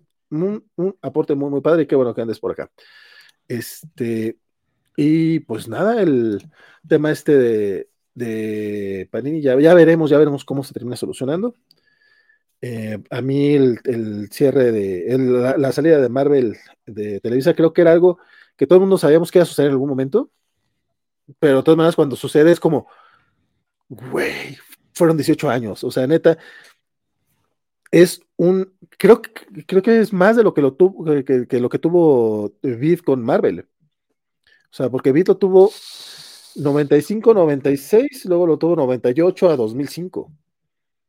Yo creo que sí, eso sí lo superó. O sea, sin bronca, Televisa tuvo más tiempo en la licencia. Eh, creo que sí es algo histórico lo que, lo, que hizo Televisa. Digo, todo es histórico de cierta manera. lo de Mac Divisions fue histórico porque es parte de la historia, pero me refiero a que, como bien dijo Carmen, sí fue una antes y después. Y, y, tuvo cosas buenas. Espero que, espero que en este live hayamos podido dar un poco los claroscuros que tuvo la editorial, que se entienda que no jamás ha habido un odio hacia Televisa, al contrario, eh, se le reconocen muchas cosas, pero pues, también tuvieron muchos errores. Y ojalá que Panini tenga más aciertos que errores. Eso es lo que ojalá. deseamos todos. Y que, que Televisa siga con DC haciendo buen trabajo. digo, si se queda sin el hombre araña, ojalá le, den esos slots a personajes menos populares. Quien quita, de repente vamos a Hitman de regreso acá en México y por fin se vea terminada esa serie. Podría ser. O no, yo no sé. Me conformo con que den más spoiler de Superman por lo pronto. Bueno, viene mucho Superman, ¿no? Eso sí, este año. Sí. sí. sí, Al menos el plan editorial, pues sí. Esperemos que lo cumplan, pues, porque también han habido muchos planes editoriales que anuncian y, Mira, pues, obviamente títulos que no se pudieron, ¿no? Pero bueno. No, no hablamos de eso. Las promesas de Televisa que nunca pudo cumplir, como Kikas, como la, ah, la, Torre Oscura. Este, bueno, esos son los dos que me vienen ahorita a la mente. ¿Cuánto tiempo tiene Panini la licencia de Marvel? Este, pues lo que le duren. Este, no, yo no sé, no tengo idea. Creo, creo que los contratos son por tres años, pero siempre son así como, pues obviamente tienen la opción de renovar. Entonces, a menos de que le vaya muy mal. Y mira, Panini tiene la licencia de Marvel en prácticamente todo el mundo, entonces, por eso creo que era como, todo el mundo esperaba que fuera cuestión de tiempo. La misma gente de Panini en algún evento, creo que fue en un festo. Bueno, esto no fue Panini, fue Caligrama, fue Sonia Batres, pero creo que fue Sonia. Sí, creo que sí. O fue, o fue Karim, no me acuerdo, que Karim ya ni siquiera está en, en Panini, pero una de las dos dijo así como que, ay, vamos por, por Marvel, o sea, venimos por esto. Hace 10 años, o sea, no nueve, nueve años, porque en noviembre cumplieron nueve años. Este es el décimo año de, de Marvel de, digo, de Panini en México. Como cómics, sí. Pues, pues, sí, Panini Comics, sí, sí, sí, Panini Comics, no, los álbumes. Entonces, pues mira, qué buena. 10 años les costó, pero ya, ya tienen la Marvel en casa. Ay, güey. No, muchas cosas eh, terminaron en 2022. Ya veremos qué tal va esto. Superman va por decimonovena vez. La muerte de Superman, dice por acá. Mira, hay mucho por ese todavía que sacar, pero por lo pronto, esto ya terminó. Don Carmix, don Carlos, muchas, muchas gracias por acompañarnos en este primer programa Cobacho del año. No, hombre, pues gracias por la invitación. Este vale, muchísimas gracias. Muchas gracias, también. gracias también. Y muchas gracias a todos los que nos acompañaron. Estuvo bastante, bastante nutrido el chat. Este, disculpe que no se haya podido platicar con todos, pero pues es que si no, si nos íbamos a las seis horas. Y pues quédense en programas cobachos. Probablemente el jueves tengamos algo de lo de Panini. No sé si, es más, no sé si quieran caer la cacha, el chisme después de los anuncios de Panini, también podría ser. Este, a ver si invitamos a alguien de por allá, a ver si, si, tienen chance de, de, acompañarnos. Y si no, el próximo viernes tenemos los cómics de la semana. Bueno, más bien que los cómics de la semana van a ser los cómics del 2022 y vamos a hablar de nuestros favoritos del año, del año que acaba de terminar. Entonces, esta semana tenemos este programitas cobachos para estar cotorreando acá con ustedes. Buenísimo. Muchachos, sus redes sociales, yo estoy dando mis anuncios parroquiales y no dejen ustedes.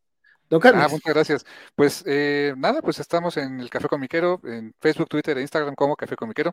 Somos un podcast eh, junto con mi hermano, eh, que tenemos un podcast semanal. Eh, todo tipo de cómic, todo tipo de este, serie, película, ñoña, etcétera.